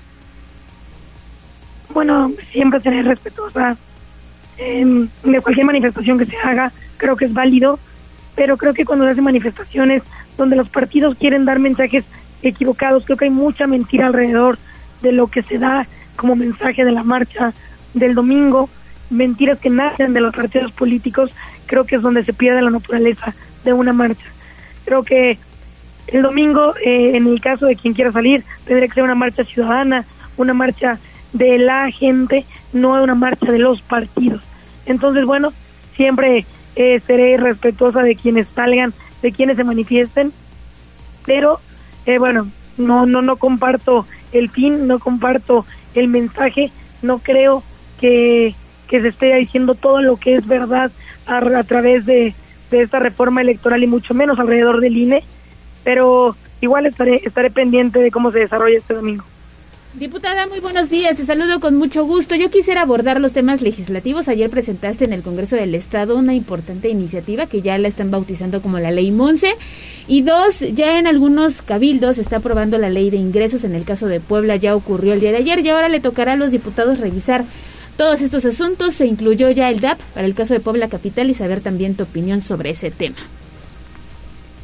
Pues eh, justamente los temas legislativos, decirte que sí, el día de ayer en el marco de la sesión, eh, presentó esta, esta iniciativa, presenté esta iniciativa que es la ley Monse, una iniciativa interesantísima que además la sociedad civil ha empujado y que tuve la, la oportunidad de ayer, ayer eh, presentarla en la sesión. Y la ley Monse lo que busca es eh, básicamente que ningún ninguna persona pueda escudarse en sus lazos familiares para poder encubrir a un presunto feminicida. ¿Qué quiere decir? Que hoy por hoy el Código Penal en Puebla eh, tiene una, una excluyente absolutoria, así se le llama, para el delito de, de encubrimiento. ¿Qué quiere decir? Que bueno, en el caso muy, muy, muy particular eh, de, del feminicidio, que cuando alguna persona, algún hombre comete feminicidio o presuntamente comete feminicidio y este sus papás, sus, sus, sus familiares de primera línea consanguínea lo ayudan, eh, no se no pueden ser denunciados por encubrimiento porque está este excluyente donde dice que bueno como son sus papás como son su familia entonces por eso no, no se le puede llamar encubrimiento. Lo que estamos haciendo es prohibir justamente este punto y es eh, eh, y es decir que cualquier persona que apoye encubra eh, sea cómplice y de algún presunto feminicida puede ser tratado, puede ser llevado a juicio por encubrimiento. Creo que es fundamental eh, dar el mensaje correcto. Creo que después de esta, de, de esta, sobre todo una semana tan complicada, un año tan complicado para nosotras las mujeres con diferentes casos, es importante que el mensaje sea claro. No hay espacio para la impunidad, no importa quién seas, no importa si eres familiar, si tú estás encubriendo a alguien, también vas a tener un castigo y también estás, eres parte del delito y parte del problema. Sí, sin duda es interesante. Cuando hemos visto casos como los acontecidos en la Ciudad de México, donde, donde una chica se lanza de un taxi, vemos a otras mujeres también pidiendo ayuda porque la unidad no llevaba placas. En fin, la, la situación de violencia contra las mujeres en general. Exactamente. Eh, la situación de violencia ha sido brutal y es por eso que, que creo que es muy pertinente esta ley. Insisto, eh, eliminar esta excluyente para que no haya espacio a la, a la impunidad, que no haya espacio a, a, esta ayuda que se da justificándose, eh, esta complicidad más bien que se da justificándole en un lazo familiar. Hay casos, por eso se llama ley Monse. El caso de Montserrat en Veracruz, una chava de 20 años que eh, a manos a manos de su novio, de su pareja sentimental, eh, es asesinada. Ella tiene eh, traumatismo, después muerte cerebral, después muere en el hospital y hasta el año pueden encontrar al presunto culpable. Y después de las investigaciones se dan cuenta que no lo podían encontrar porque los papás estaban solventando, pero también apoyando que el hijo estuviera estuviera dándose a la fuga todo este tiempo. Entonces, eh, es un ejemplo de los muchos casos que hay donde justificados en esta excluyente que existe, los papás, la familia ayuda, encubre al presunto feminicida y creo que es un grave error porque quien comete un delito, quien ataca a una mujer, tiene que ser castigado con todo el peso de la ley y no tener que, que no tener estos espacios donde pueda excusarse, mucho menos en la familia. Bueno, pues ahí está entonces, diputada Nora Merino. Es, eh, pues es un gusto saludarte y sobre todo también conocer que estás impulsando este tipo de iniciativas. Gracias, diputada, que tengas un excelente fin de semana. Les deseo un gran fin de semana y muchas gracias por el espacio. Ya les contaré cuál es el proceso legislativo que lleva esta propuesta de la ley Monse. Espero que pronto sea aprobada. Muy buen fin de semana. Con mucho gusto. Así es, diputada, cuídate la garganta y nos escuchamos la- el próximo jueves. Muchísimas gracias. Espero que, que ya pronto, que, que pronto esté mejor la garganta, pero la verdad los, los virus de los niños andan con todo. Sí. Y, y René me hace favor de contagiarme cada que se enferma, entonces ahí así andamos. Pero muchas gracias. Pasen un gran fin de semana y les mando un gran, gran abrazo. Un abrazo. 734, pausa, regresamos con toda la información deportiva. Suena el Chelis para dirigir al Puebla. Vamos a un corte comercial y regresamos en menos de lo que canta un gallo. 95.5 FM y 1250 AM. La patrona del popular mexicano, la magnífica. Seguimos con el gallo de la radio.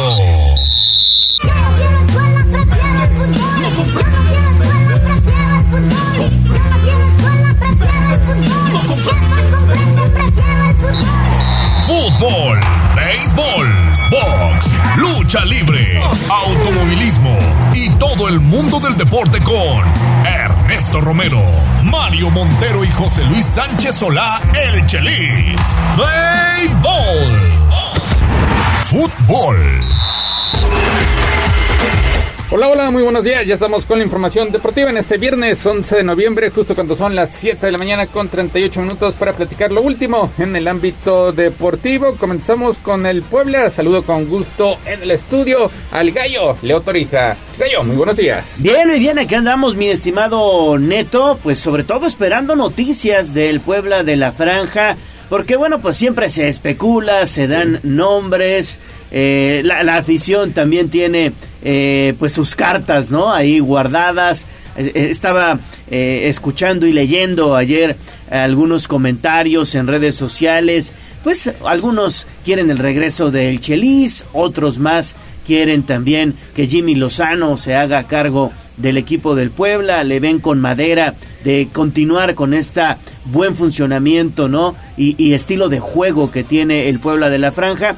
Y otros más incluso mencionan al ruso Samogili, que bueno, más allá del, del tema futbolístico, pues se ha convertido en un comentarista de televisión. Creo que es, eh, lo hace muy bien. Sí, lo, hace, bien, muy lo hace bien, pero, Pero pero, no- ya de no, no, comentarista, director técnico, no, lo veo, ¿eh? Y el único, el único que defiende al pueblo en una pues, en la televisora, en la televisora Sí. este a nivel nacional más importante o por lo menos la de mayor alcance. Hay que recordar que ya fue auxiliar de Chelis. De hecho, sí tiene el título como técnico, sí tiene este pues el papel, el aval para ser director técnico y lo ha expresado en más de una ocasión que pues su sueño sería dirigir en un futuro al conjunto poblano. Al final pues eh, ahorita que hablábamos de renuncias, él es uno de los que se hace a un lado precisamente en la época de José Luis Sánchez Solá, el Chelis, en la última que estuvo dirigiendo al conjunto camotero, ya no quiso continuar para lo que fue el siguiente torneo y regresó a la televisión. Así que son muchas especulaciones. sí. Carlos Poblete, que funge como director deportivo del conjunto Blanqueazul, mencionó en una entrevista con Marca Claro que estarían buscando un perfil similar al de Nicolás Larcamón. Obviamente, pues no tienen plan B o no tenían plan A, plan B, plan C, plan D, porque pues el objetivo era continuar con Larcamón por lo menos hasta diciembre de 2023, tomando en cuenta que pues apenas hace unos meses, hace unos días, dieron a conocer con bombos y platillos la extensión del contrato, pero pues finalmente Nicolás Lercamón decide dar el- un paso al costado y de hecho así lo expresa en redes sociales. Mencionabas que querían escuchar la forma en la que se Sí, la, la, la despedida en eh, Nicolás, Nicolás. Larcamón, donde aclara que no renuncia porque tenga ofertas de otro equipo, simplemente quiere darse un descanso. Platicábamos mucho, tuvo que ver la forma en la que cayó eliminado ante el América por el escandaloso global de 11 tantos a 2 y sobre todo porque va a ser papá y quiere estar al lado de su esposa que estaría dando a luz el próximo mes de febrero, entonces quiere estar en Argentina junto con su pareja. Pero fíjate, de todas estas eh, probables causas de renuncia, me, me- me- me queda claro que el tema de la América es la que menos peso tiene. Fue un, un descalabro, fue obviamente eh, en ese momento lo analizamos, no contó con las piezas ni con el material humano para hacerle frente a el América, que en ese momento sí, estaba jugando por la muy bien. Es que no Pero ¿sabes qué es lo que, lo que yo creo que tiene que ver en la renuncia del Arcamón? Evidentemente que le estaban desarmando el equipo. también. Le estaban desarmando el equipo. Dice, oye, ¿con qué me voy a quedar? ¿Con qué piezas voy a afrontar el siguiente torneo? Me están desarmando, pero tampoco me están dando opciones de traer jugadores de la misma categoría o que más o menos estén al nivel de los que se están, de los que se están yendo. Y obviamente el tema familiar, que también es muy importante. Ahora, para este último torneo que fue la Apertura 2022, el Puebla aguantó todo tipo de ofertas. De hecho, fue el último o ha sido el último semestre donde Puebla pues no se deshizo de jugadores y el ejemplo más claro fue el de Israel Reyes. Israel Reyes que ya era pretendido por el conjunto americanista, aguantaron, aguantaron bombazos, también aguantaron las ofertas por parte de Tigres, confiando en que Israel Reyes pues llegara a la Copa del Mundo y obviamente el Puebla pues obtuviera una ganancia por ser considerado. Hay que recordar que la FIFA le paga a todos los clubes eh, una parte importante por cada uno de los seleccionados o cada uno de los partícipes en la Copa del Mundo. Lamentablemente, pues Israel Reyes no, no También en el en, corte. en el análisis, en el análisis del torneo más reciente del Puebla, los directivos deben de poner sobre la mesa, primero, que no tuvo Aristelleta, que se le lesionó desde los primeros partidos. Este fue el gran problema. No lo tuvo, este no lo tuvo. Eso tuvo una, una bronca que generó ahí. Luego, lesiones de Gularte, que también estuvo fuera muchos partidos. Parra, que también estuvo fuera muchos partidos. Luego viene el partido contra Chivas, esta eh, lesión eh, eh, también terrible que tuvo el brasileño, que también estuvo fuera muchos partidos. Es decir, tu- tuvo que estar, Sí. tuvo que estar ahí también trabajando sus fichas Larcamón y lo hizo muy bien. Vaya, resucitó a Martín Bravo, por Dios. Martín Bravo. ya Barragán. está- Bar- Bar- Martín Barragán, perdón, ya estoy diciendo eh, sandeces. Martín Barragán, que ya pues es- venía de la Liga de Expansión, ¿no? Sí. Martínez, que venía también de la de Expansión.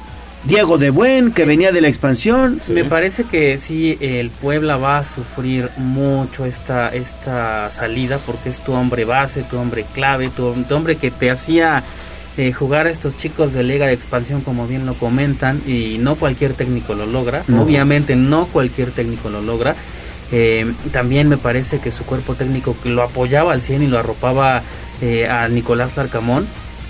Y el que venga, el que venga, el que quieran elegir, tiene un problemón, porque sí, eh, como lo comentas, pues sí, eh, la estructura base, habrá que ver quiénes siguen, quiénes se van, y también los que te faltan, porque te faltan eh, jugadores, si, si el Puebla quiere aspirar a trascender en una liguilla, necesitas banca. A fuerza. No la tienes. A fuerza. No la tienes porque no pesas, ya no hay sí. recambios y entonces está- eh, tendrá que estar acostumbrado el Puebla a intentar eh, mantener esa esa gran ventaja que tiene en, el- en la cuestión porcentual porque el Nicolás Larcamón lo dejó como nunca había estado el Puebla en esa en esa tabla porcentual aspirar a llegar al repechaje y hasta donde alcance. No, es que a diferencia de otros equipos, Neto Jazz, a diferencia de otros equipos, la estrella del Puebla se llamaba Nicolás Larcamón.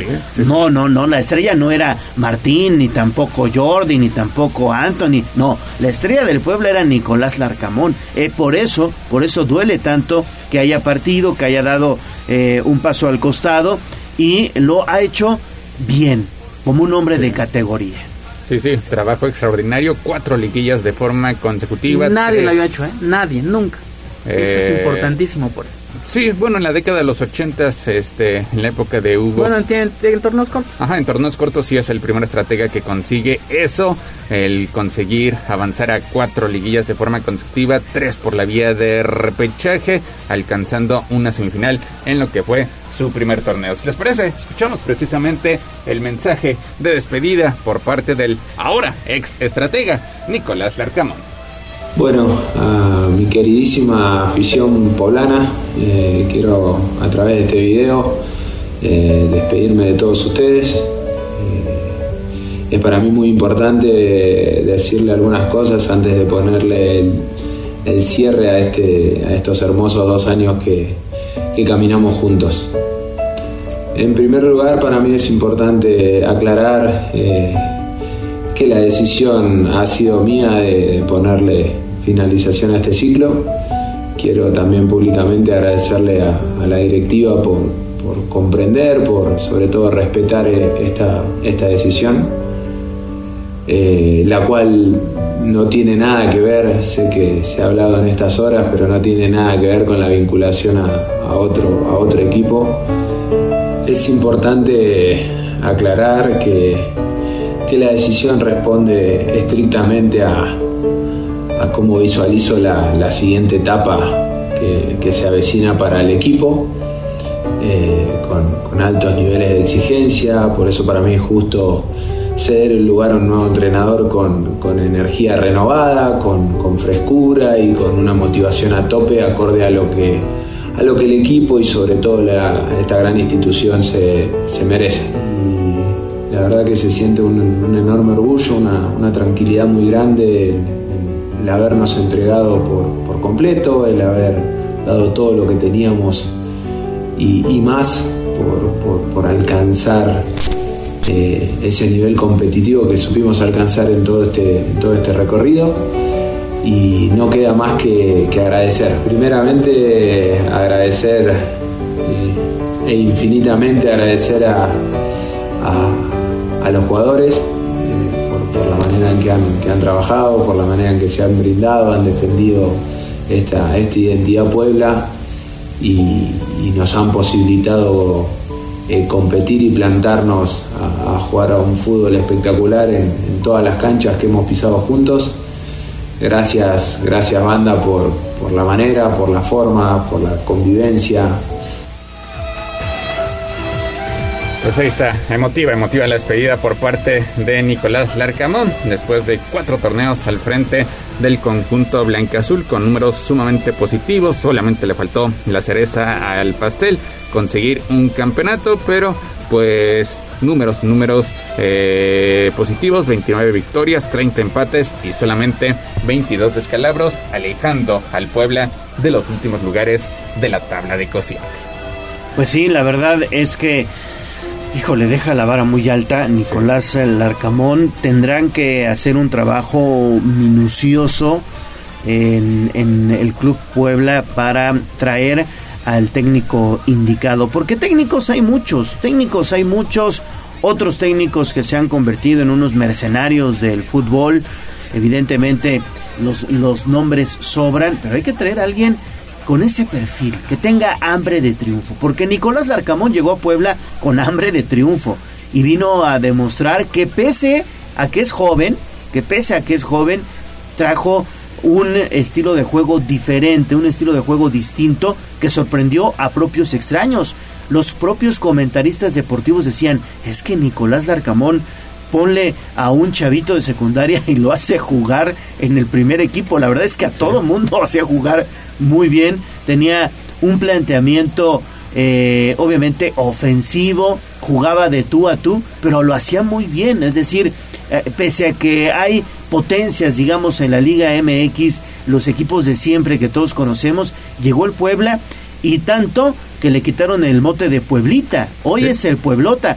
¿Cuál es, digamos, la misión que tienen los directivos? Pues conservar eso, que siga el Pueblota y que nuevamente eh, eh, se califique a la liguilla, que se trascienda, que traigan banca, como dice Jazz, y que esto no sea el inicio de la debacle para el Puebla de la Franja, porque sería lamentable que todo lo que hizo Larcamón termine nuevamente en lugares de descenso. Con un torneo que tengas malo, estás otra vez en problemas porcentuales. Sí, porque así es el fútbol así mexicano. Es, así es el fútbol mexicano, está hecho para proteger a equipos grandes, obviamente, pero sí, eh, yo creo que ese, esa- ese perfil que tú dices, me parece, digo, en lo personal, yo, yo creo que es Jaime Lozano. Ojalá haya ese proyecto deportivo por buscarlo, porque es eh, ahorita yo creo que es el técnico que se, se acopla a estas condiciones que tiene el Puebla, no, no tiene equipo, y ya lo demostró que sí puede Jaime Lozano, que sabe que, que tienes un chavo que trae ganas.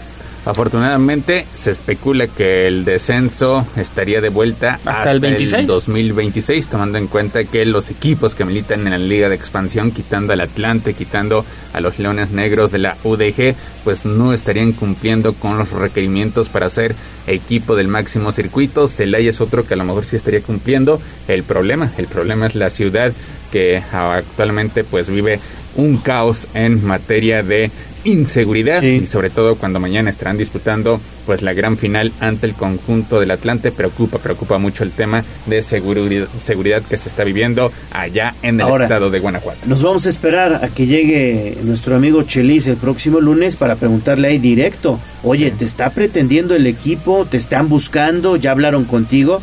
Porque en otros lados dicen, no, Chelis, podría llegar Chelis. Es que siempre que el Puebla necesita técnico, ponen al Chelis. Sí. Como sucedía hace unos años, siempre que el Puebla necesitaba técnico, ponían a Manolo. Sí. Como carta fuerte, ¿no? O como en México cuando se metían problemas buscaban a Javier Aguirre. Exactamente, es lo mismo. Entonces se convierte en un cuento de nunca acabar. Hay que acabar con las especulaciones. Yo creo que hoy el Puebla está buscando a un técnico con un perfil semejante, parecido a lo que trae eh, lo que traía Nicolás Larcamón. Y ese perfil, como bien lo dice Jazz, es Jimmy Lozano. No habría otro técnico mejor que Jimmy Lozano, nada más que ahora hay que ver cuánto cobra, si llega a un acuerdo, Porque si, por ejemplo si le alcanza el equipo. A Pumas no le alcanzó. Es lo que es lo que lo que comentamos. Sí. Por eso se inclinó por Rafa Puente. Sí, Rafa Puente que fue como la quinta opción del Y es Pumas. Bueno, que también Pumas se gastó toda su lana con Dani Alves. Eso es un hecho. Pero si no te alcanza para llevar a Jimmy Lozano y para el Tuca, y es Pumas. Sí. ¿No? Sí, uno de los equipos pues más importantes a nivel nacional, de los cuatro más seguidos en toda la República y que pues atraviesa atraviesa problemas económicos. Pues estaremos al Pues, pendiente. pues nada más, ojalá no sea, no sean estos nombres que ya conocemos, es- este tipo de técnicos que ya están eh, pues acabados en el fútbol mexicano, como tipo Sergio Bueno, Rubén Omar Romano, nombres hay muchos, ojalá no sea ese perfil, porque ya está demostrado que no te da resultados. Sí, no, no, no. Debes de traer a alguien eh, ya con otras ideas revolucionarias en el fútbol. Gente fresca. Pues estaremos, estaremos al pendiente. Todavía faltan 15 días para que el Puebla reporte a los entrenamientos, así que pues hay tiempo, hay tiempo para conocer al nuevo timonel y también pendientes de qué es lo que pasará con varios jugadores que son pretendidos por otros clubes, caso concreto de Anthony Silva, de Israel Reyes, de Jordi Cortizo y de Maxi Araujo, que son los más buscados por parte del conjunto blanquiazul. Pues 7 de la mañana con 54 minutos. Hasta aquí la información del Club Puebla.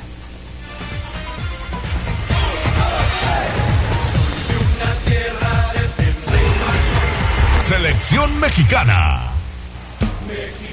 Vámonos con los temas de la selección mexicana porque se acerca el día clave, el día lunes. Lunes, mediodía, tiempo del centro de México, 7 de la noche, tiempo de Girón, España. Gerardo Alteta Martino tendrá que dar a conocer la lista definitiva. Otro de los elementos que suena como posibles bajas es Diego Laines, pero ayer Laines, que no es titular en el Braga, pero que entró de relevo, entró para la parte complementaria. De hecho, ese rol ha cumplido con la selección mexicana y lo hizo bastante bien en eliminatorias, en amistosos. Es entrar como suplente y revolucionar el juego del conjunto mexicano. Ayer se hace presente en el marcador, en la ataca de Portugal, en el torneo de Copa de aquel país, eh, consiguiendo el gol y el pase a la siguiente ronda de su equipo. Sin embargo, pues su lugar, su lugar no es un hecho en la lista definitiva de la selección mexicana, así que elementos que están convirtiendo goles, como el caso de Santiago Jiménez con el Feyenoord y ahora Diego Lainez, podrían, podrían ser dados de baja. Y de hecho lo peculiar de estos jugadores es que estarían reportando el domingo por la noche y el lunes les estarían dando las gracias. No me digas. Sí, es lo más probable, es lo más probable que ocurra, al menos que Gerardo Martino pues de manera milagrosa pues cambie, cambie de opinión, pero parece que los goles, el hecho de que estén jugando en Europa poco a poco tiene que ver, lo más importante es que sean sus amigos o que no tengan tanta regularidad. El Bebote Jiménez, pues sí, evidentemente no creo que vaya, no creo que vaya, él se la está jugando con, con Al Raúl. menos que Jiménez, porque por ejemplo... Al el- menos que Jiménez Raúl diga me bajo, ¿no? Sí, que él dé un paso al costado, como lo hizo hace cuatro años este Diego Reyes, que pues la misma situación ocurría con Eric Gutiérrez y Diego Reyes. Eric Gutiérrez pues prácticamente ya estaba dado de baja de la lista de Juan Carlos Osorio, pero fue Diego Reyes quien de última hora dijo no voy a estar listo para la Copa del Es Mundo que de Rusia sería muy 2018 sensato. y entró Eric Gutiérrez. Eso sería sensato de Raúl. Raúl no puede ni levantar la pierna, por favor. Y Por tienes ejemplo, que jugar a un máximo cuerpo- nivel. Habló el cuerpo técnico del Wolverhampton expresando su molestia de por qué Raúl Jiménez Está había entrenando. aparecido, estaba entrenando y por qué había aparecido como suplente en el partido ante Irak. Ahora, la idea de Gerardo Tata Martino es que Raúl Jiménez tenga minutos en el siguiente duelo ante Suecia para realmente valorar su condición. El problema es que antes del partido de Suecia tiene que entregar la lista definitiva. Por eso es que siguen analizando cómo inscribir a Raúl Jiménez como lesionado. Obviamente los cuerpos, mm, el cuerpo médico de la FIFA tendría que intervenir en esa situación para ver si realmente es de gravedad lo que ocurre con Raúl Jiménez y pudiera recuperarse. Sería la única forma en la que México lleve Eh, a eh, y- 27 y, también jugadores. es una irresponsabilidad del, del Tata, ¿eh? Lo Sí. puede tronar. Sí, sí. Lo puede tronar. Por eso es que su club dice, no, Ahora, el hombre, partido importante es el primero, ante Polonia. Sí. ¿Para qué lo quieres contra Sí, Arabia? contra Porque Arabia. si lo vas a usar, lo vas a usar Es aproximadamente contra Nigeria que No, Arabia. no, este Arabia, perdón, en el último juego y Es que si pierdes con Polonia y Argentina, Estás ante Arabia eliminado. llegas fuera. A, a lo que tienes que aspirar en este mundial es a ganar el primero, Totalmente. sea como sea, porque me parece que sí le puedes ganar a Polonia, porque como Claro. ya habíamos dicho es Lewandowski 10 más, Sí. Eh, lo pierdes con Argentina, lo vas a perder y ahí puedes eh, calificar con 6 puntos. Pero sí, si llevas a Raúl Jiménez, Pero que también no Raúl, está. o sea, también Raúl, neto, ya debe decir, ¿saben qué? No puedo, que vaya este Santiago. Yo Ahora, no Jiménez puedo. tiene la ilusión de jugar una Copa del Mundo. Yo Pues creo entonces que, se espere, está chavo. Todavía va a llegar al siguiente. O sea, no es su Sí, última Copa sí. del Mundo. Ahora, ¿quieres perjudicar al equipo? Pues quédate. Pero si quieres ayudar al equipo, ya, o sea, hazte a un lado. ¿Sabe qué, señor? No puedo jugar, no puedo ni levantar la pierna. Que venga Santiago. Ahora, Diego Laines tiene que estar también ahí. Sí, Tiene que estar también ahí, o sea, no puede decir que, que, que dejes a Alvarado obviamente no va a ser y que saques a Laines, por favor, hay Ahora, la categorías. situación es que Alvarado, pues, jugó todo el partido ante Irak. Entonces Sí. es como que un mensaje de que probablemente ya tenga su lugar seguro. Las otras bajas pues ya prácticamente están cantadas de la selección mexicana. Una es la del caso del Tecatito Corona, que pues él sí se descartó de manera Sí, no, pues ya. automática. Y los otros serían Jesús Angulo y Eric Sánchez. Ellos, de acuerdo a lo expresado por Gerardo El Tata Martino, ya saben que el lunes tendrán que decir adiós a la concentración de la selección mexicana. Bueno, pero yo creo que el tema clave es el de Raúl, que se tiene que ya ir, porque también él debe entender que se Sí. puede lesionar más, más grave y la recuperación va a estar más complicada.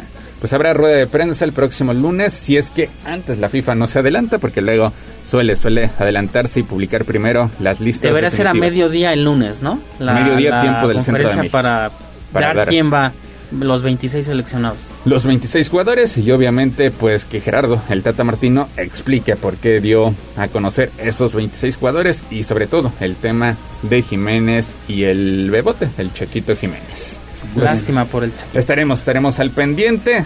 El próximo partido de México será el miércoles allá en Girona ante Suecia. De ahí emprenderán el viaje a tierras mundialistas. Y el 22, 22 de septiembre ante Polonia.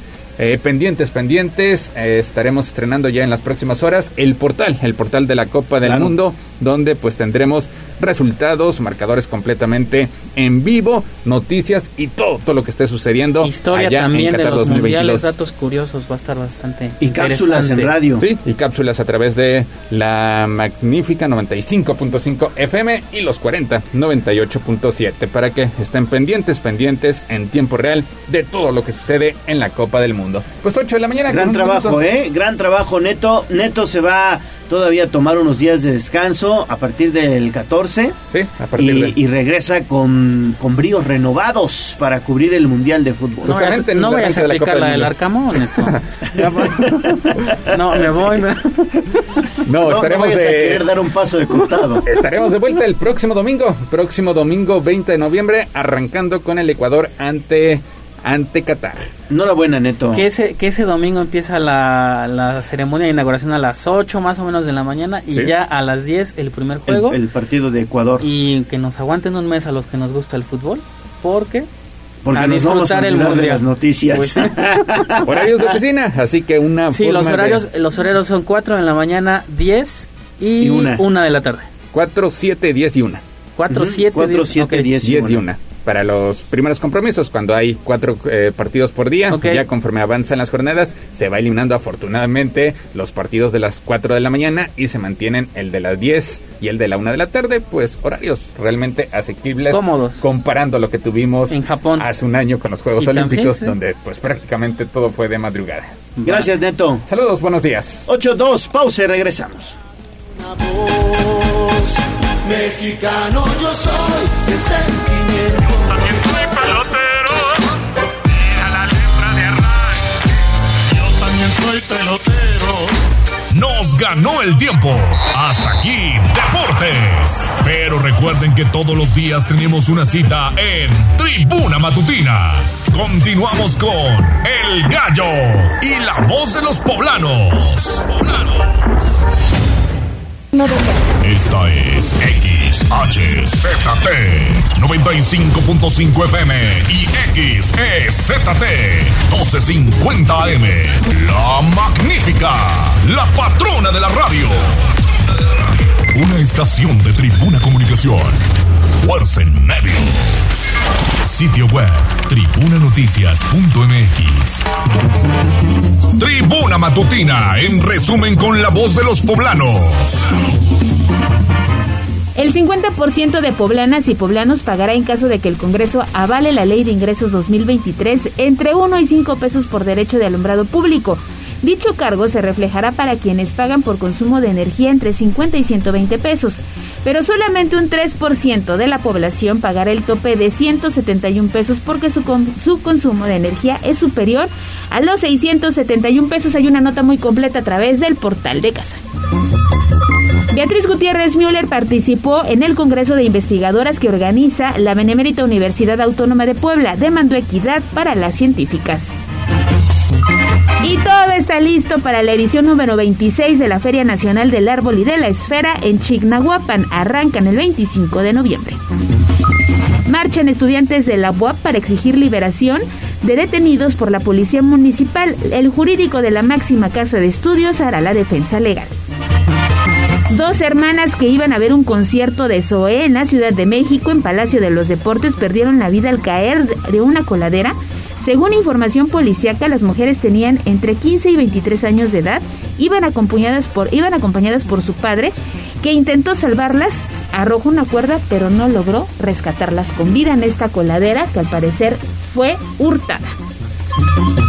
Recuerde estar pendiente de las noticias a través de Noticias Tribuna, Tribuna Vigila y Código Rojo. Twitter, arroba tribuna vigila. ¿Por dónde sí y por dónde no? 8 de la mañana con 8 minutos. Regresamos con David Becerra. ¿Dónde andas, David? ¿Qué te encontraste? Adelante. Hola Gallo, nos encontramos hace unos momentos en el Boulevard 18 de noviembre, precisamente en la zona de una refresquera.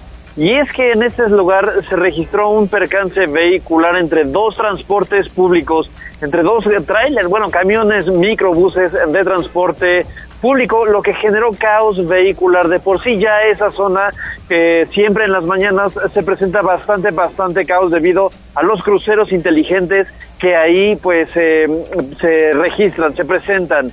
Y bueno, en esta mañana otra vez el transporte público haciendo de las suyas. Fue un choque leve, no se registraron lesionados, sin embargo, bueno, sí estuvo bloqueado por un par de minutos los carriles de este Boulevard 18 de noviembre, esto con dirección hacia el, eh, bueno, oriente de la ciudad eh, Gallo. Ya, ya después re- retiraron las unidades con unas grúas para poder agilizar la vialidad nuevamente. Te comento, no hubo lesionados y solo fueron daños materiales. Bueno, pues muchas gracias, David. Y sigue tu camino con cuidado. Seguimos patrullando, Gallo. Bueno, vamos con más información, porque en Puebla sí hay chamba. Sitio web, tribunanoticias.mx. A mover las manos, que del cielo no caen los billetes. El trabajo es la suerte. En Puebla sí hay chamba. Bolsa de trabajo, tribuna matutina. Claro que sí, en Puebla sí hay chamba. ¿Qué vacantes tenemos, Ale? La vacante para cerrar la semana este viernes con trabajo es almacenista nocturno. Se solicita escolaridad secundaria de seis meses a un año de experiencia. La zona de trabajo es en el Parque Industrial 5 de Mayo, aquí en Puebla Capital. Hay que hacer surtido de pedidos, acomodo de medicamentos en bolsas y control de inventarios. El sueldo 7 mil pesos al mes. Y si ustedes están interesados, por favor llamen al 232-5513 o 303-4600. La información ya la están viendo a través de nuestras redes sociales. Nos encuentran como arroba tribuna vigila y recuerden que pasadita a las 8 de la mañana le ofrecemos las opciones de trabajo para que usted encuentre chamba. Bueno, pues ahí está entonces.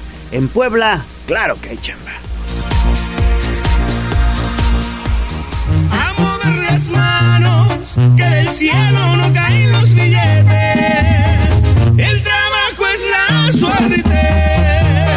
Puebla sí hay chamba. Secretaría del Trabajo del Gobierno del Estado de Puebla.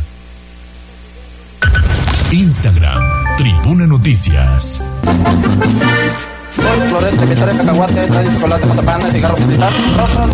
Chile como son partículas indiferentes, ¿verdad? Que al rozarse vienen haciendo una fuerza que pudiéramos llamar más bien porque, mire usted, son cositas pequeñísimas, ¿verdad?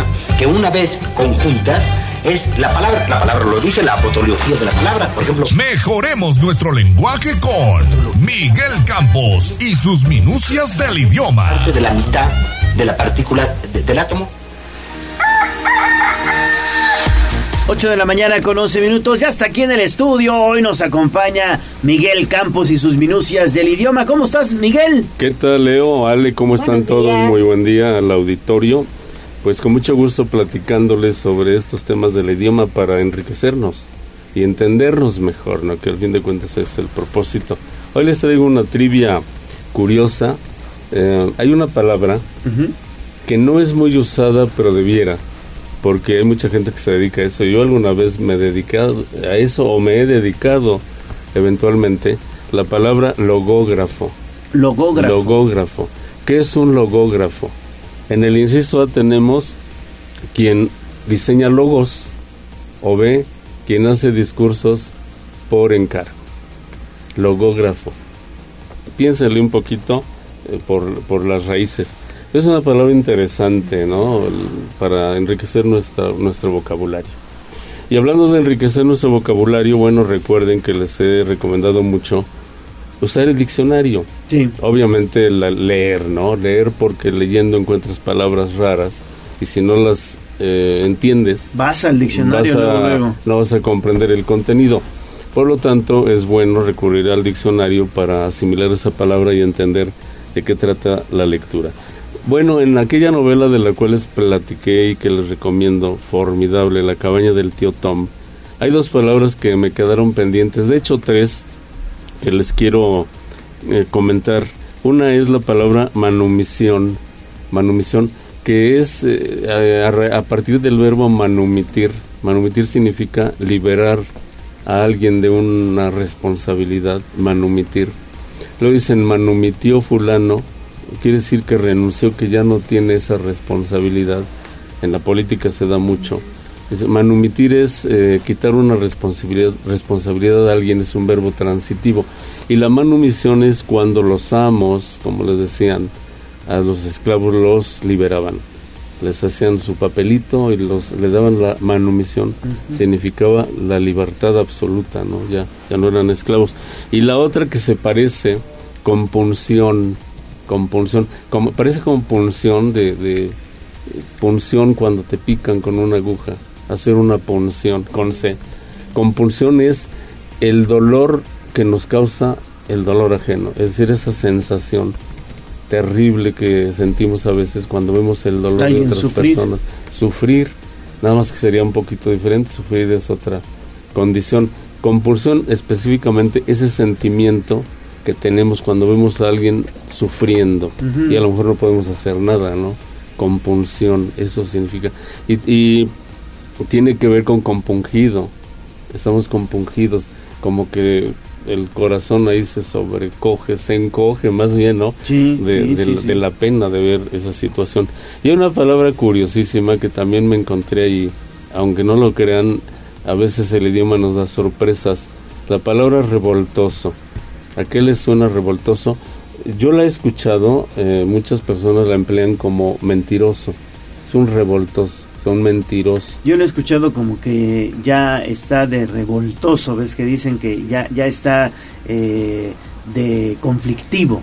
Exactamente, ¿Verdad? eso significa realmente, viene de revuelta, se causas un revuelo, andas de aquí para allá eh, llevando cosas, no necesariamente mentiras, a lo mejor son verdades, pero sin necesidad de que las transmitas, ¿no? Y generes conflictos. Efectivamente, Sí, es un revoltoso. Una persona, cuando, por ejemplo, va a ingresar a un trabajo, la analizan bien y, y en el currículo ven o alguien les entera a los empleadores de que es así, conflictiva, o sea, revoltosa, que eh, causa revoluciones, una pequeña revolución, y finalmente pues ya dice, mejor no, porque nos va a generar problemas. Entonces, cuidado con, con hacerla parecer con mentiroso, porque no es estrictamente, y muchas personas la emplean como mentiroso, no es así. Bueno, y ahora, en nuestra sección de disparates, hay una palabra que sí usamos mal, que es la palabra gestionar. Gestionar la empleamos habitualmente como cuando vas a una oficina pública a hacer un trámite. Viene a hacer gestiones. Lo que va a hacer son trámites. La palabra gestión significa administrar algo, un proyecto, una empresa. La estoy gestionando. Eso significa. Ujú. Y me llamó la atención porque en varias partes de la ciudad hay unos mm, unas láminas del ayuntamiento con mensajes bonitos, ¿no? De, de por lo menos de buena intención. Y hay uno que me encontré por ahí que dice gestiona tus emociones. Entonces cuidado porque si alguien entiende que vas a una oficina, quiere unas emociones, a gestionar, pues no es por ahí, ¿no? Sería administrar tus Administrar emociones. tus emociones, exactamente. Llévalas bien, no, no te descompongas. Eso significa la palabra gestión realmente. Entonces ya no la usen como ir a hacer trámites. Porque luego dicen, si vine aquí a la oficina a hacer gestiones, a gestionar, ando gestionando un negocio, ¿no? No, lo andas gestionando un porque- apoyo, ¿no? Exacto. Ya tienes el negocio, pues lo gestionas, pero si lo vas a, vas a sacar permisos, los vas a tramitar. Claro. Propiamente, ¿no? Bueno, la otra, en los informes de gobierno es muy, muy común que escriban, concurro a, esta, a este recinto, al Congreso, a presentar mi informe. Concurro, no puedes concurrir solo. Eh, concurrir significa pluralidad. Con el prefijo Concurrencia. En latín con, compañía. Entonces, concurrimos nosotros juntos a algo, pero yo solo no puedo concurrir. son varias Tienes que personas. decir correctamente, asisto a esta reunión, me presento a, esta, a este recinto a exponer mi informe, pero no más concurrir. Otra frase, también una expresión que usamos mal, consistir de. Em, esto consiste de tal cosa. Eh, Lo correcto es consistir en. ¿En qué consiste? Tú te preguntas, se pregunta uno, ¿en qué consiste esto? Consiste en esto, la respuesta, ¿no? Pero muchas personas dicen consiste de. Consiste. El plan de estudios consiste de tales materias. No, no, no, no, no. El plan de estudios consiste en tales materias. correcto. este es un error, es un anglicismo, porque en inglés la frase es consists of. Así se dice con of. Consist of. Entonces, muchos la, la, La relacionan el of de. con de y entonces la mal traducen. Pero aquí en español correctamente es Consiste consistir en. en, ¿no? De- ¿En qué consiste el plan de estudios? Ahí está, esto. la respuesta consiste en tales materias, no consiste de. Consta de, eso sí se Eso puede sí decir, se puede. esto consta de correctamente. Y las últimas que les quiero em, comentar, eh, muy común en muchos abogados malos, cuando los oigan hablar así no los contraten, Ah, bueno. que dicen cónyuge. Cónyuge, lo correcto es cónyuge. Cónyuge. Y la otra, no falta político que dice coyuntura. Coyuntura. Es Y coyun- coyuntura. Viene del latín yuntura, unión, con la U hasta en la U. La palabra unión está la U. Entonces, yuntura, untura, yuntura de unión. Y es coyuntura. Esa es una unión como los huesos cuando se unen, cuando se unen dos partes, ¿no? una coyuntura. O en política se habla de una división cuando empieza otra etapa, hay una coyuntura. Así que por favor, no, no cónyuge, no coyuntura, cónyuge y coyuntura. Que se oiga bien clarito, ¿no? Pues son los errores. Y si les parece, Leo, Ale, vamos a la trivia, A la trivia. respuesta que es interesante. Un famoso orador eh, griego, Demóstenes, yo creo que es el más famoso. Aparte de decir discursos, los vendía, los contrataba, lo contrataban para hazme un discurso, ¿no? para defenderme. Y se llamaban logógrafos. Logos es eh, palabra en, en griego y grafos es escribir palabras. Logógrafos. Está clarísimo, ¿no? Además, este pistas al inicio. Sí, Sí, sí, sí, sí. Sí, pero podría también interpretarse como el que hace logos, ¿no? Ajá, No, no, no. diseñador de logos. Diseñador de logos, no, es logógrafo. Es una bonita profesión.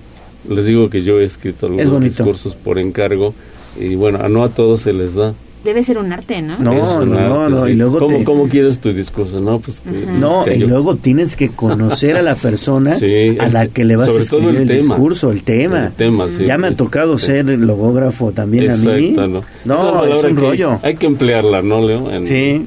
En, en los medios que se sepa para que nuestro auditorio la, la presuma, la use. ¿eh? Bueno, pues esas son las respuestas. Si acertaron, ya saben que el premio es pues que acertaron, ¿no? Felicidades porque sí saben, sí tienen buena lógica para el idioma. Pues Leo, Ale. Buen fin de semana, Miguel. Igualmente para Gracias. todos ustedes dos y para todo el mundo. Gracias. 821, pausa y regresamos con más. Vamos a un corte comercial y regresamos en menos de lo que canta un gallo. 95.5 FM y 12.50 AM. La patrona del popular mexicano, la magnífica. Seguimos con el gallo de la radio. Sitio web, tribunanoticias.mx. 8.23 de la mañana, estamos de vuelta en Tribuna Matutina. Recuerden, amigas, que estamos agendando mastografías sin costo. Impulsamos la prevención aquí en Tribuna Matutina. Si usted desea acudir al DIF municipal para que le, realicen una mastografía sin costo, llámenos al 242-1312.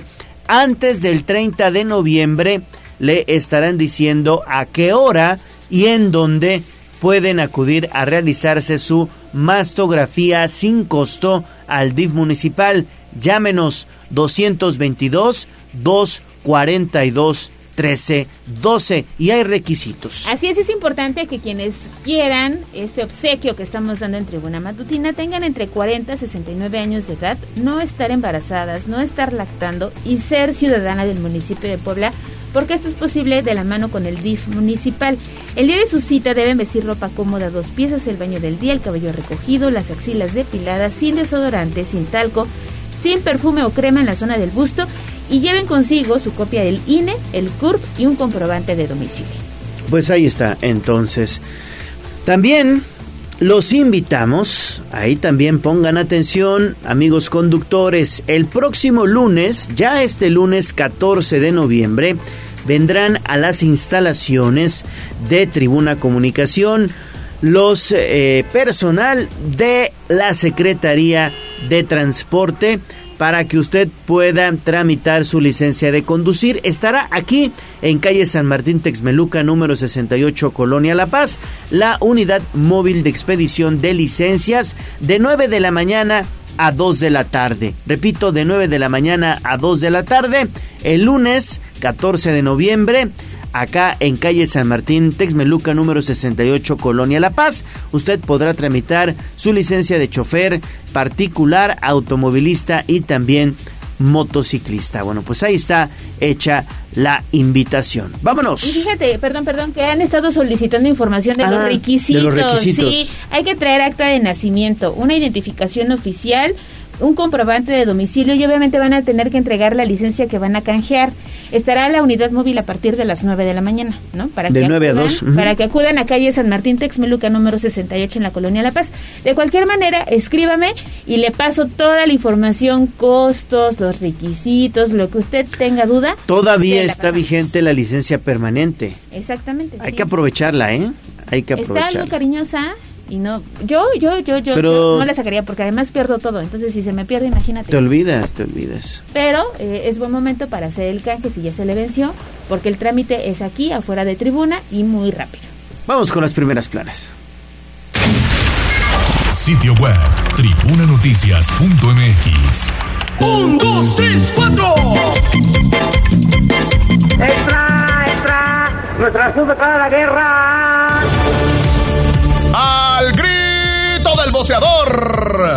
Esto es lo más destacado de la prensa escrita en Tribuna Matutina. 8.27 de la mañana. Mi estimada Avi, esta es una buena noticia porque llegó la cirugía robótica al estado de Querétaro. ¿Cómo está eso? Adelante, buen día. ¿Qué tal, Gallo? Ale, amigos del auditorio. Efectivamente, una muy buena noticia y es que, mira, te comento que el Hospital Ángeles de Querétaro se convirtió oficialmente en el primer nosocomio en la entidad en ofrecer cirugía robótica, pues una nueva modalidad de intervención quirúrgica que ofrecerá múltiples beneficios para médicos, pero principalmente para los pacientes, que además de que podrán tener una recuperación mucho más rápida, las cirugías serán pues más estéticas. Y es que Marco Vinicio Dávila, director general del Hospital Ángeles de Querétaro, destacó que el beneficio es absoluto en todos los aspectos, desde el punto de vista de recuperación física del paciente, pero también en cuanto a los resultados estéticos. Esto hace que el paciente salga de su cirugía con un mejor estado de ánimo y su recuperación es mayor el sangrado prácticamente es inexistente. y es que aunque hoy existen en México 23 programas de cir- cirugía robótica, la mayoría de estos están concentrados en la Ciudad de México, por lo que pues en estos días Querétaro es la primera entidad del interior de la República en adquirir esta tecnología y es a través del Hospital Ángeles.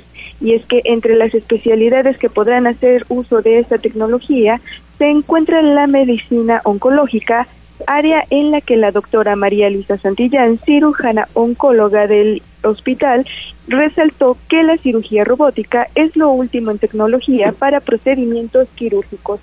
Es la información que tenemos, Cayo. Gracias, gracias, Avi. Y bueno, pues hay una, una encuesta, un reciente estudio de la firma Berumen y Asociados que se realizó del 10 al 19 de octubre, donde la jefa de gobierno de la Ciudad de México, Claudia Sheinbaum, consolida ya sus aspiraciones, así lo consideran los especialistas, de convertirse no solo en la candidata de Morena a la presidencia de México, sino también en la primer presidenta en la historia de México. Fíjense ustedes, en su primera medición rumbo a la elección presidencial del 2024, Berumen y Asociados otorga a Sheinbaum Pardo una preferencia efectiva del 48% en lo relativo a la candidatura de Morena para la presidencia de México. Lo anterior significa una ventaja de 15% sobre su más cercano competidor, el canciller Marcelo Ebrard. Por su parte, en el comparativo de ambos aspirantes frente a las principales figuras de la oposición, si hoy fueran las elecciones, Claudia Sheinbaum sería potencial candidata de una alianza de Morena PT Partido Verde y obtiene una preferencia efectiva del 53% y hasta el 63%, lo que representa un margen de ventaja de 30 hasta 33 puntos porcentuales sobre los posibles candidatos presidenciales de la oposición. Marcelo Ebrard, en cambio, arroja una preferencia efectiva que fluctúa del 49% hasta el 58%, lo que le brinda una ventaja que va del 21% al 32% sobre los aspirantes opositores. Pues ahí está, ya se están moviendo las denominadas corcholatas de el gobierno No, federal. empezaron desde hace un buen. Leo. Adelantadísimos. Sí, o sea, hoy la gente creo que no está pensando en ver si Claudia Sheinbaum es la mejor candidata que tendría este partido.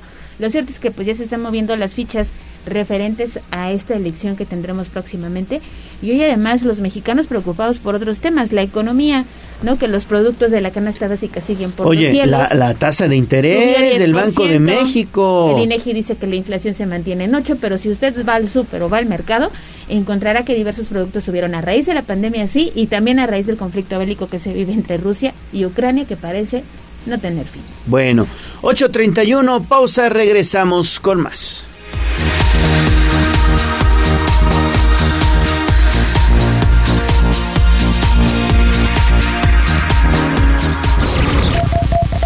Vamos a un corte comercial y regresamos en menos de lo que canta un gallo. La gran vigésimo sexta Feria Nacional del Árbol y de la Espera, del 25 de noviembre al 4 de diciembre, en el Complejo Cultural y Deportivo Chignahuapan. No te pierdas la presentación de Ana Bárbara, Alfredo Olivas, Las Jeans, Grupo Bronco, Grupo Palomo, La Tracalosa de Monterrey, Belinda, Banda La Adictiva, El Flaco y los Melendres. Vigésimo sexta Feria Nacional del Árbol y de la Espera, Chignahuapan 2022. Venta de boletos en ercaticket.com. Los nazis crearon las metanfetaminas para convertir a sus soldados en seres incansables y deshumanizados. Bajo su efecto, el ejército nazi inicia la peor guerra de la historia y crea los campos de exterminio. Hoy el cristal se usa para controlar la mente de jóvenes que buscan placer y la de jornaleros y maquiladores que buscan energía para trabajar día y noche. Busca la línea de la vida. 800-911-2000. Para vivir feliz, no necesitas meterte nada. Gobierno de México. El Senado de la República amplió el plazo para que las Fuerzas Armadas participen en tareas de seguridad pública. Uno de los retos más importantes en la actualidad, con la condición de que Se rindan informes y cuentas puntuales al Congreso, se cree un fondo de apoyo a estados y municipios para fortalecerlos en su ámbito. y se respeten los derechos humanos. Senado de la República. Sexagésima quinta legislatura. 95.5 FM y 1250 AM. La patrona del popular mexicano, la magnífica. Seguimos con el gallo de la radio. Me equivoqué, me equivoqué, me equivoqué. Me equivoqué, me equivoqué, castígame. Me equivoqué, me equivoqué, perdóname. Me equivoqué, me equivoqué, castígame, castígame.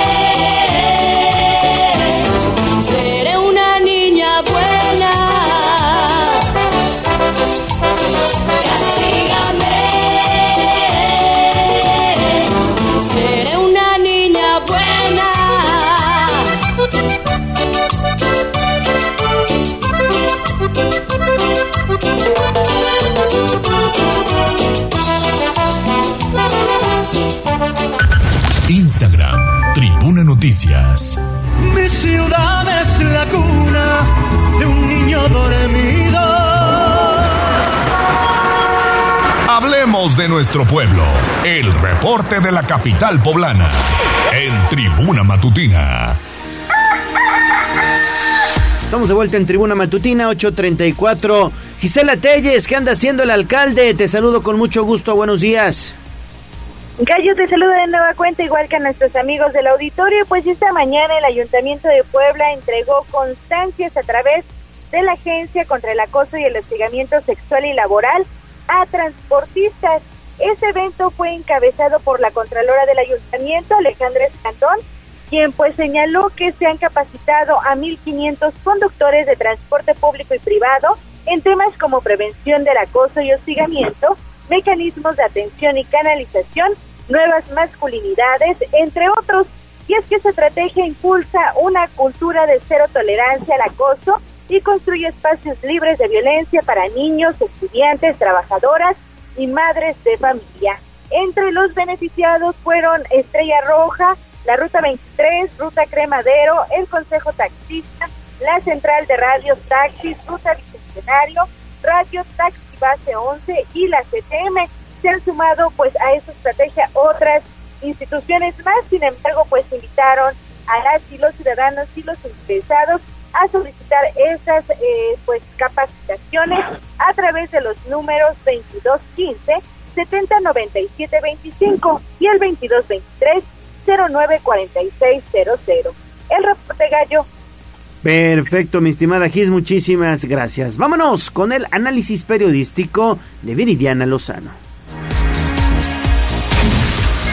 Sitio web, tribunanoticias.mx. Les dije que soy periodista y vieron mis credenciales. Profundicemos en el tema. Hablemos con el gallinero. En Tribuna Matutina. Estamos de vuelta ya en Tribuna Matutina, 8.36 de la mañana. Es un gusto saludar en esta mesa de trabajo a Viri Viridiana Lozano. ¿Cómo estás? Te saludo con mucho gusto. Hola, muy bien, muchas gracias. ¿Ustedes cómo están? Buenos días. Bien, bien, bien. Muchísimas gracias. Pues aquí andamos echando grilla un poquito en torno a esta, bueno. a esta nueva encuesta que ayer da a conocer la firma Verumen y Asociados, en donde pues sitúa prácticamente en primer lugar de preferencia a la jefa de gobierno de la Ciudad de México, Claudia Sheinbaum, esto con miras a una inminente candidatura del Movimiento de Regeneración Nacional a la presidencia de México, la mide por ahí con Marcelo Ebrar, con el canciller, y pues párale de contar, porque bueno, pues ya más abajo viene ahí Ricardo Monreal y Adán Augusto, ¿no? Ya muy abajo, ya nada más ponen a los dos punteros y ponen muy por arriba a, a la jefa de gobierno Claudia Sheinbaum, que además entiendo subirá sus bonos con el tema del, de la- bueno,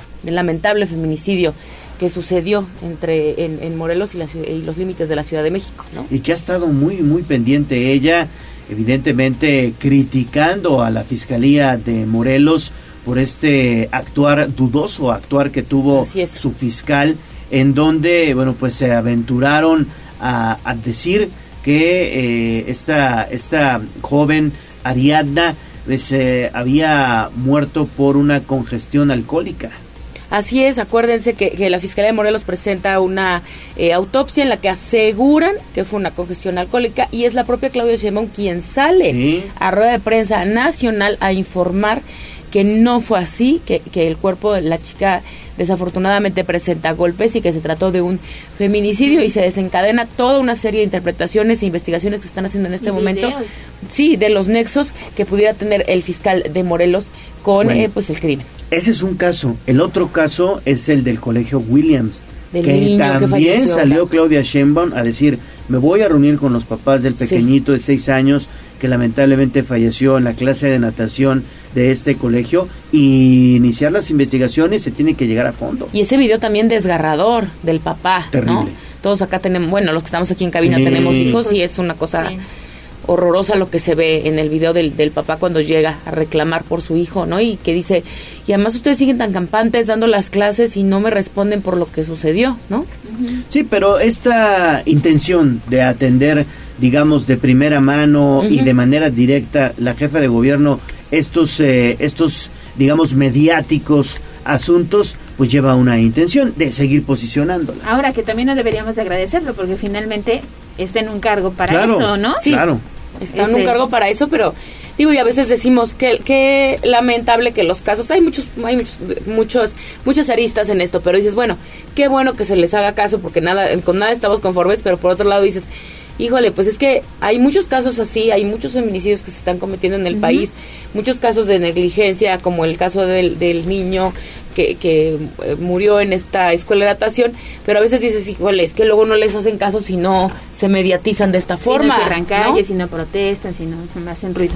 No, y por lo menos aquí a, a- a Puebla, la jefa de gobierno ya vino dos veces en, en semanas recientes. Vino dos veces en una sola semana, la primera para dar esta conferencia magistral en el Centro Expositor de Puebla, que dijeron que había más de 20 mil asistentes. Yo estuve ahí, sí les puedo decir que estaba desbordado, o sea, había muchísima gente que asistió a, a este centro expositor y uno, eso fue un sábado y unos días Sí. después, el viernes, viene la presentación del libro de Sabater En el Barroco. en el Museo Internacional Barroco.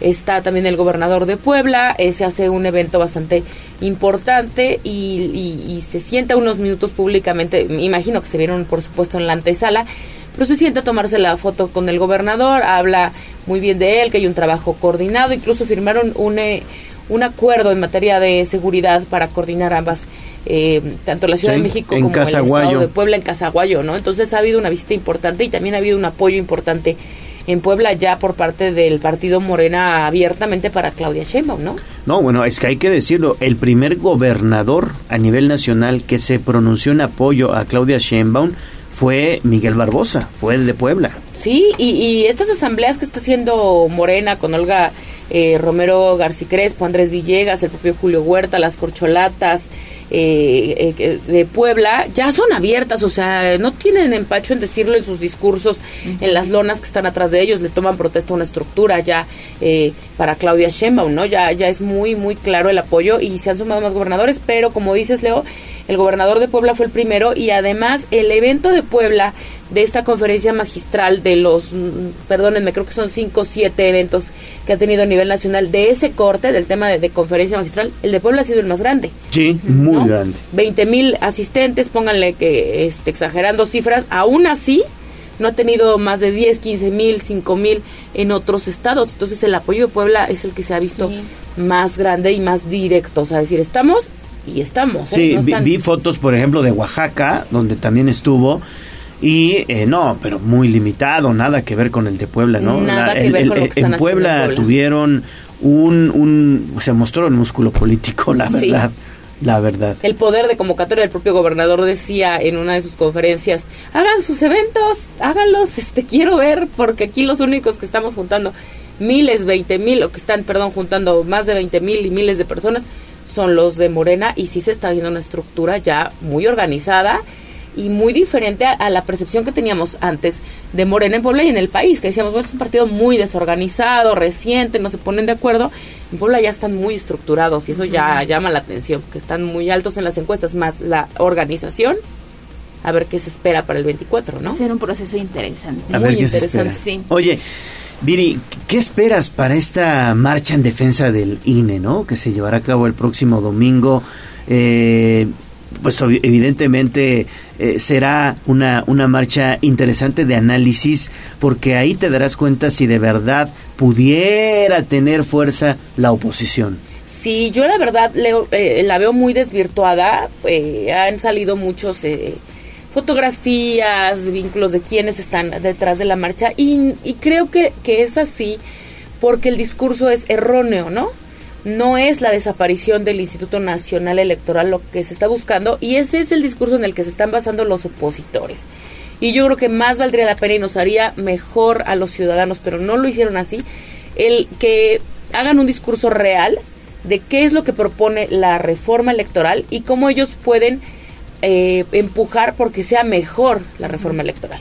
Porque si se basan en la falacia de desaparece el INE, pues entonces dicen, híjole, pues deberían irse más a fondo y decir, no, lo que pasa es que lo que quieren, eh, lo que impulsa el presidente es hacer un órgano que esté eh, dividido entre los tres poderes del, del Estado, del país, otros este, consejeros electos y entonces se va a hacer una burocracia todavía más grande, dinero, o sea, no sé, pero que hagan un análisis más real, que no fuera tan tan básico tan y que superficial, no, ¿no? no estuviera en una mentira porque si es una mentira que va a desaparecer la institución electoral, lo van a cambiar y va a ser un cambio radical.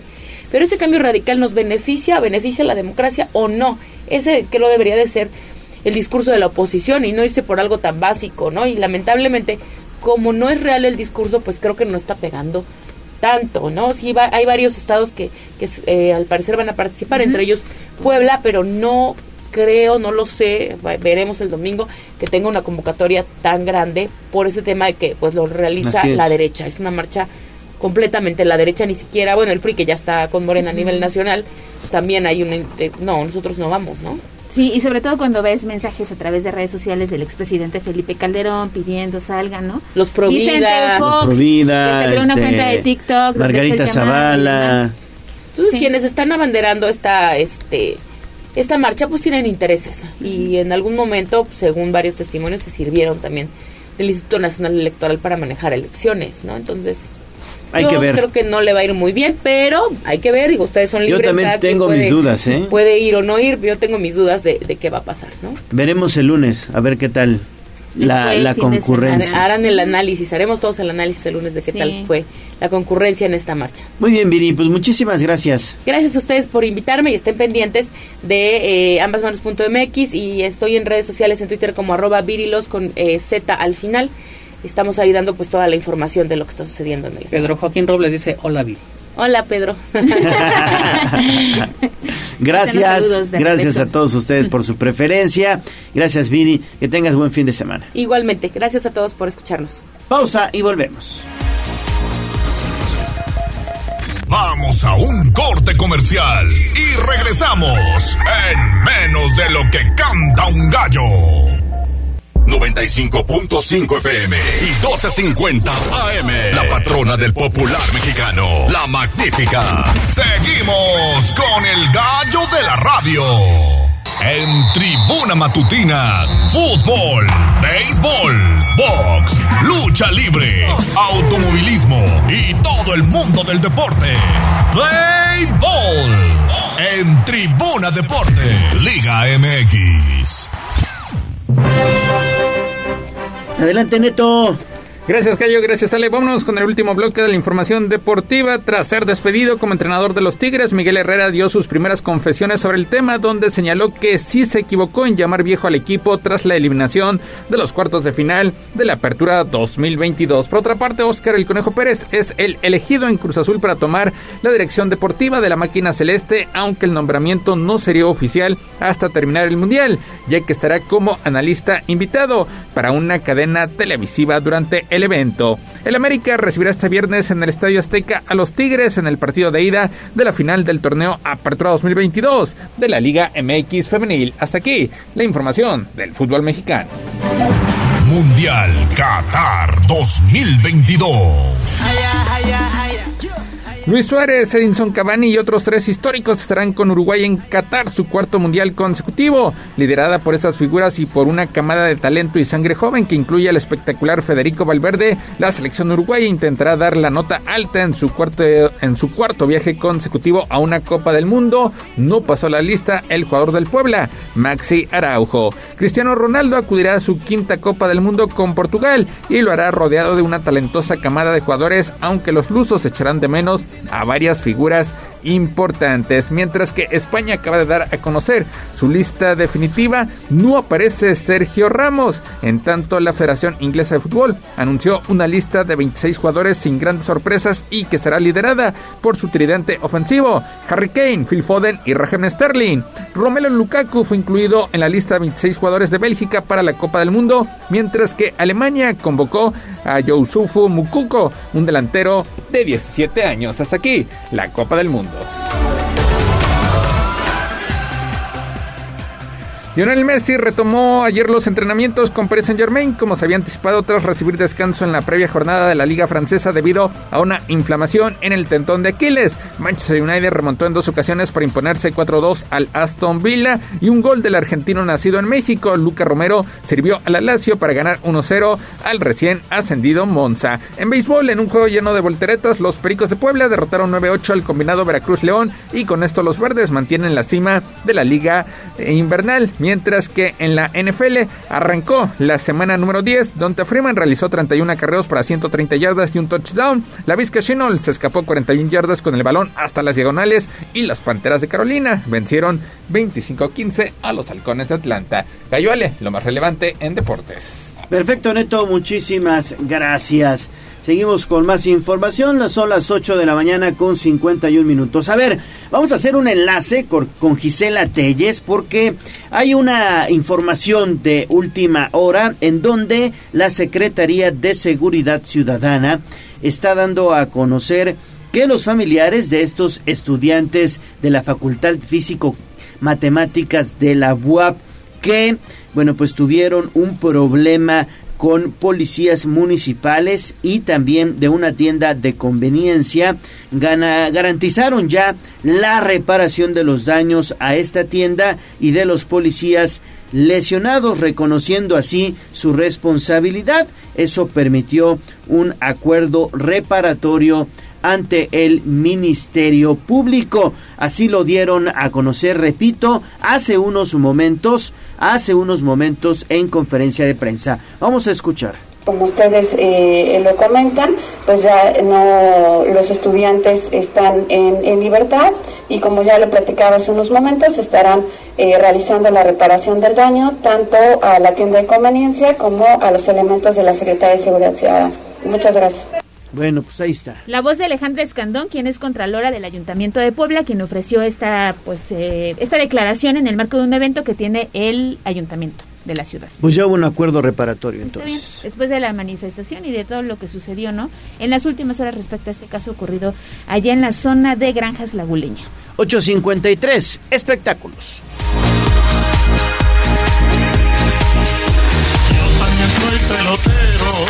Esto fue Tribuna Deportes.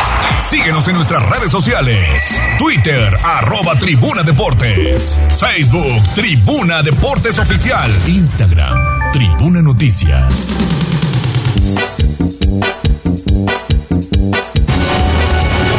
Sobre la tarima. Espectáculos, chismes y mucho más. En Tribuna Matutina. 853, mi estimado Peter, Pedro Jiménez, ¿cómo estás? Te saludo con gusto. Amigos, buenos días. Igualmente, ya al fin, viernes. Ya es viernesito, ya es viernesito sí, sí. social. Ya. Y nosotros tenemos muchas ganas de dormir. Es. Iba a decir es correcto, pero um, bueno, sí es muy temprano, es muy temprano, pero sí, sí, sí, tal vez saliendo así, definitivamente vayamos a descansar un rato. Es que ya después de la semana agitada amigos Sí, ustedes no, desde ya- las ya hace falta. 6 de la mañana, entonces sí está complicadísimo el asunto. Pero bueno, Adelante. los admiro, los admiro. ¿Qué tenemos, amigo? Pues, ay, eh, despertamos este viernes con una triste noticia. Eh, el hijo mayor de Maxine Woodside, Alejandro Iriarte Woodside, bueno, pues perdió la vida a sus 55 años. Eh, aparentemente, digo, no se han dado a conocer eh, los motivos eh, de- de- del deceso, pero bueno, en, en precisamente en, la casa donde, donde trabaja Maxine salieron a decir que pues era precisamente por un, un infarto fulminante. De hecho, él desde ayer a la una de la tarde subió a sus redes sociales un mensaje en el que pues prácticamente estaba despidiéndose. O sea, yo creo que él ya este, presentía que pues algo iba a pasar. Ya, ya las había cancelado, ¿no? Ya, las cerró todas, de- Las declaró cerró. a todos durante tantos años les agradezco muchísimo las muestras de cariño, por causas de fuerza mayor voy a cerrar todas mis redes sociales, ha sido una aventura increíble, pero todo tiene un fin y hoy me corresponde a mí decirles adiós. Gracias, mil gracias. Después de eso fue el último que se pudo leer y ya para Y vino el deceso, ¿no? Sí, sí, sí, sí, fue en la tarde, cuando pues desafortunadamente y pues ni modo. Ahorita no han dado ninguna declaración, Maxine no ha dado nada, no ha dicho nada, este, y pues pega fuerte porque hace siete Su meses hijo. también falleció su esposo. Sí, sí, sí, ahora es su hijo. Y ¿no? ahora su hijo. ¿Estaba sí. enfermo su hijo?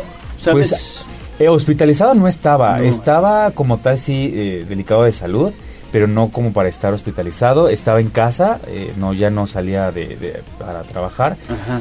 pero sí, pues no sé, no sé qué noticia le habrán dado para publicar algo tan fuerte, ¿no? Entonces sí, pues desafortunadamente así pasó esto y pues amigos aquí el Lamentable. momento. Pues sí, hay, así que, es. hay que echarle ganas. Pero pues bueno, pasando a cosas pues más alegres, para Sí. ya pues digo es viernes, hay que alegrarnos Venga. un ratito. Eh, Juanes estrena su nueva canción y nuevo video musical. Se llama Amores Prohibidos, precisamente se estrenó la tarde del día de ayer. Y pues eh, es su primer sencillo de un álbum inédito que viene para el siguiente año, después de aproximadamente tres años en el que no había publicado o había lanzado un nuevo tema, lanza esta canción y pues prácticamente esta junto con todas las otras siete de su nuevo disco, porque van a ser ocho, las escribió en pandemia. Eh, él declara que la, que la canción es una mezcla entre cumbia y rock y bueno, yo ya la escuché y pues ¿Y sí?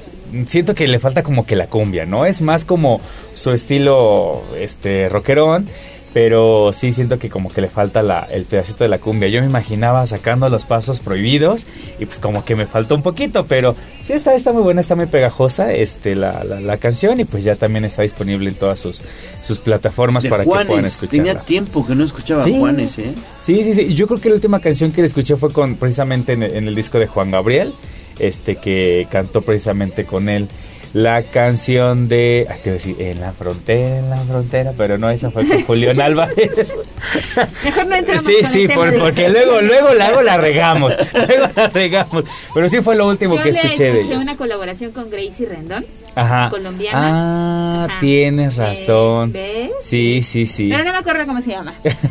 Pero sí, sí, Sí fue de las más recientes. sí. Y entonces, pues ya ahorita ya sacó su, su nueva canción y pues el siguiente año no da fecha, pero ya tiene su, su nuevo álbum. Tampoco ha dado detalles de cómo se llama, pero pues a ver, ¿ustedes son fanáticos de Juanes? Bueno, ¿les gusta Juanes? Sí. Ajá, a mí también me gusta mucho su- sus cancioncitas. Volverte a ver. Ah, esa canción me gusta mucho. Ay, Sí. le trae recuerdos. Pues sí. Pues no Pues sí. recuerdos, pero está bonita. no es cierto, mentiris. Así es. Y también quien anda de fiesta es pues eh, Cristi, Cristi Nodal, la mamá de Cristian Nodal, por supuesto. Anda de vacaciones celebrando su cumpleaños, adivinen nada más y nada menos dónde. ¿Dónde? ¿Dónde creen que mandaría este Cristian a sus padres de vacaciones y más a su mamá? Échenle, échenle, échenle. Las Vegas.